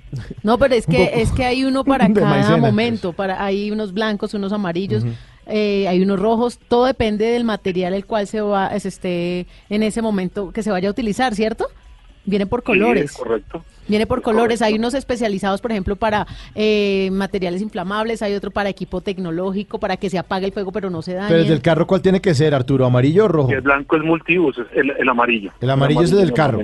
Bueno. Sí, de 15 libras, 20 libras, de, de 30, pero hay una ley que dice que cargarlo dentro del vehículo, pero eso, eso es algo que no, No, es sí, lógico. ¿quién va a cargar? Bueno, si hay un accidente, Sale volando y le, le se da uno queda- con eso. Queda como una bala dentro del vehículo y eso no- es- después es fatal. Y una pregunta, ¿es verdad esto? Hay gente que llega y dice, hay que, en los tiempos antiguos, cuando no había el full injection, entonces uno tenía el carburador y la gente se le varaba, decía, hay que echarle gasolina por ahí. Y empezaron a echarle gasolina, ¿se acuerdan? A envenenar el carro y a chancletearlo. Y se prendía esa vaina. chancletelo. Sí, y se prendía esa vaina y la gente corra quemándose. Y yo me acuerdo que, que, que decían, no le eche agua, porque está tan caliente que si uno le echa agua se prende más. Y para eso el extintor, ¿es verdad? Sí, es cierto, porque el agua es un conductor, el agua lo que hace es esparcir el fuego. Es como si yo estoy cocinando y se me, se me, se me prende la, la olla que la cual estoy cocinando y le echo agua, lógicamente es un conductor más de, que me va a aprender más. Uy, ¿a quién no le ha pasado esa? Que está, está fritando alguna cosa, tiene aceite calientica de agua. eh, uy, esa vaina es un incendio. Bueno, Arturo, muchas gracias por la clase. No, yo, La- yo la- quería la- comentarles otra cosa. Otra- ah, otra Que yo cosa. llame para otra cosa. Se nos acaba el tiempo. no Sí, mentira. porque es que realmente yo estaba tratando de comunicarme con ustedes. Yo soy fiel oyente Sí, señor. de la emisora desde las 4 de la mañana. Yo trasnocho con ustedes, madrugo con ustedes. Bueno, Está muy momento, eh, he pasado unos documentos a ciertas empresas. eh, nosotros, eh, dentro de la parte que nosotros trabajamos de seguridad vial, creamos, creamos un filtro anticontaminación. Sí. Eh, hemos tocado una gran cantidad de puertos a nivel Colombia, pero ustedes no me creen lo increíble que es nuestro pueblo. Todas las, llevamos como tres, eh, más o menos desde, es como, que- como un mes todo el mundo quejándose de la contaminación, ¿cierto? Sí. De las industrias, de los vehículos, de todo esto, y no que vamos a, a quitarle el vehículo a los señores tal día, otro día, para que eh, baje, baje la contaminación en Bogotá, baje en Medellín, eso no, no se va a arreglar así. Nosotros creamos, llevamos tres años creando un filtro anticontaminación, el cual se puede ubicar en los vehículos del sistema eh, Transmilenio, los buses azules que realmente, con todo el respeto que merecen los señores conductores, yo no sé por qué trabajan esos vehículos que contaminan, pero la cosa más impresionante aquí en Bogotá. ¿sí? Los vehículos de transporte pesado, volquetas, tractocamiones, eh, mulas, que llaman normalmente, Sí. nosotros utilizamos un filtro, el cual se coloca en el, en- el motor del vehículo, sale eh, por medio de unos dispositivos y saca cero, eh, saca eh, el 98%, eh, lo retiene el filtro y evita que salga los hollines, la carbonilla y todo al, al exterior. Ese es el primero de tres filtros que tenemos nosotros. Ese nosotros llamamos el FCC, que es el filtro cero contaminación para vehículos. El FCC 1 lo tenemos para vehículos livianos, camionetas, eh, NPRs, cargos de, puede ser de otro tipo de, combustible, todos los que manejen biodiesel, gasolina y todo esto. Y el FCC 2 tenemos es para las empresas. Nosotros hemos, tocado una cantidad de puertas y han hecho caso omiso.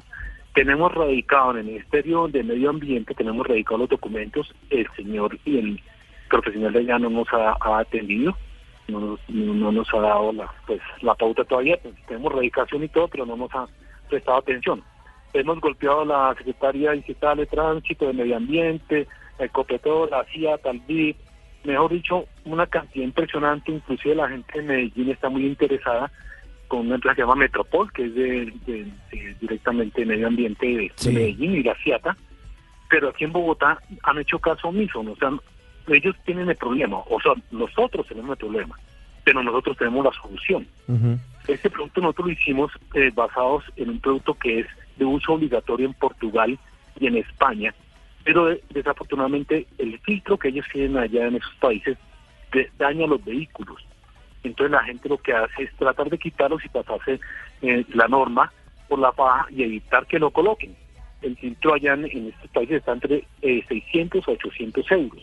Nosotros en Colombia lo desarrollamos con unas, con unas cualidades 100% colombiano y efectivo, lo hemos probado en pozos de, de campos de petróleo, lo hemos, hemos eh, procesado aquí en volquetas, motores dañados y todo eso, pero no ha habido un ente serio que diga, venga hombre, miremos qué es lo que están haciendo ustedes, qué es esto, porque el día de mañana cuando se den cuenta, yo creo que será muy tarde, porque nosotros hemos pensado hasta venderle ya a los chinos, porque aquí no están prestando atención a esto. La gente está quejando y nosotros no tenemos la solución, pero quedamos lo mismo. Ni solución ni nada. Entonces no, no sé, hemos recurrido a ciertas partes y yo quería comentarles esto hace mucho rato a ustedes, Sí.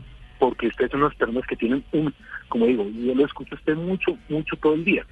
¿sí? y, y, y por el espacio que están, me están brindando ustedes esta oportunidad, pues quiero expresar eso, que realmente yo no sé por qué no aprecian lo que nosotros hacemos aquí en Colombia, si son cosas bien hechas, bien trabajadas, se hacen con cariño, eh, cosas que son eh, elaboradas con toda, con, con mucho esfuerzo. No, pues nos imagino. Pero Arturo, la gente no presta atención. No presta atención, pero usted no ha pensado de pronto desarrollar esto, un plan piloto, digamos, para no me dice en una ciudad tan grande como Bogotá, empezar por un lugar más pequeño, decir, vámonos a un municipio de, De de Cundinamarca. Cundinamarca, Sí. dice, vámonos para Tenjo y hablemos con el alcalde, o vámonos para un sitio eh, en Santander, ¿por qué no nos vamos para San Gil a hablar allá?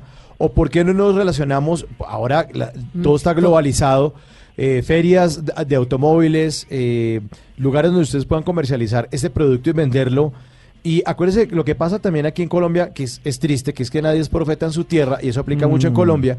Aquí siempre pasa, y lo decimos incluso con las bandas de música. Sí. La- la- aquí hay una banda que se llama Bomba Estéreo, y suena, es afuera. Y, después siempre Morat se conoció en España en y España, después después acá. afuera. Brutal. Y entonces, entonces, ¿no ha pensado usted, Arturo, eh, y sus socios, en comercializar esto en una feria, no sé, me invento, en Guayaquil, Ecuador, eh, en Arequipa, Perú? ¿No han pensado en tratar de que, porque, porque digamos, esto podría ser un problema hace 10, 30 años? Y además tiene que andarle no. rápido, porque Sí. ya muchos vehículos ya no van a ser de gasolina, No, sino eléctricos. Por ejemplo, en Madrid ya hay unas zonas en donde no dejan entrar carros En si no son eléctricos. En el centro de Madrid. Y hasta tienen 20 años para que todo el mundo cambie. A y el- eléctrico. a eléctrico. Y van a quedar solo con eléctrico. Sí, sí, es buena la propuesta, pero pero de todas maneras, dentro dentro de Bogotá, que es la urbe que nosotros tenemos en Medellín, que somos los que más estamos afectados en, en, la, aler- en la alerta naranja, aquí es donde más está la parte de conductores. Hay, Sí, hay, claro. hay empresas que no puedo decir el nombre de ellos, pero vehículos propios, digamos, digamos tienen mil vehículos propios y a, y a ellos les va a llegar con una cosa, dicen, la verdad les va a decir a ustedes tienen que cambiar este sistema, no les va a servir. Claro. La persona va a decir, pero, bueno. vamos a cambiar mi flota vehicular de mil vehículos Tiene razón. para, para que ustedes me, me- me- me hagan cambiar mi flota. No Arturo, pero entonces hagamos una cosa. Ya que el- usted ya planteó el tema al aire y además durante esta hora de bla bla bla ya usted ha podido demostrarnos que es un experto en esto de la seguridad vial. ¿Por qué no da sus teléfonos al aire a ver si ya aquí por medio de Blue Radio hacemos el contacto y seguramente alguien pues va a decir, oiga, yo voy a llamar a Arturo Rosso Me y interesa. me interesa el tema. De- deme sus datos y de- pues délos al aire para que todos los oyentes llenemos de, de datos suyos personales a la gente para que lo llamen y empezamos a abrir. A, claro. a Es otro tipo de gestión. a ver, ¿qué, ¿cómo son sus datos, Arturo Rosso, y a qué teléfono lo pueden llamar? Me pueden llamar al 320-862-4577. 320-862.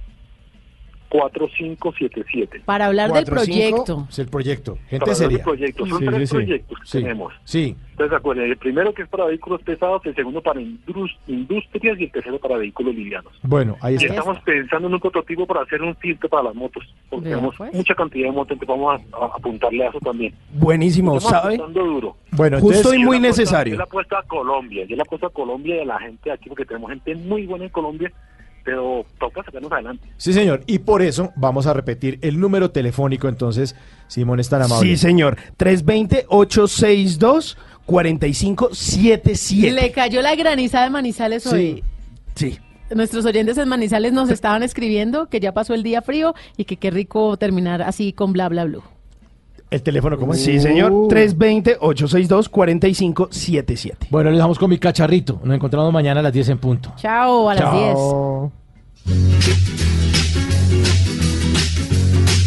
Esta es una de las muchas historias que suceden conmigo. Primero fue el susto cuando lo de león aquel. Después era prohibido fumar y me encontré con dinamita.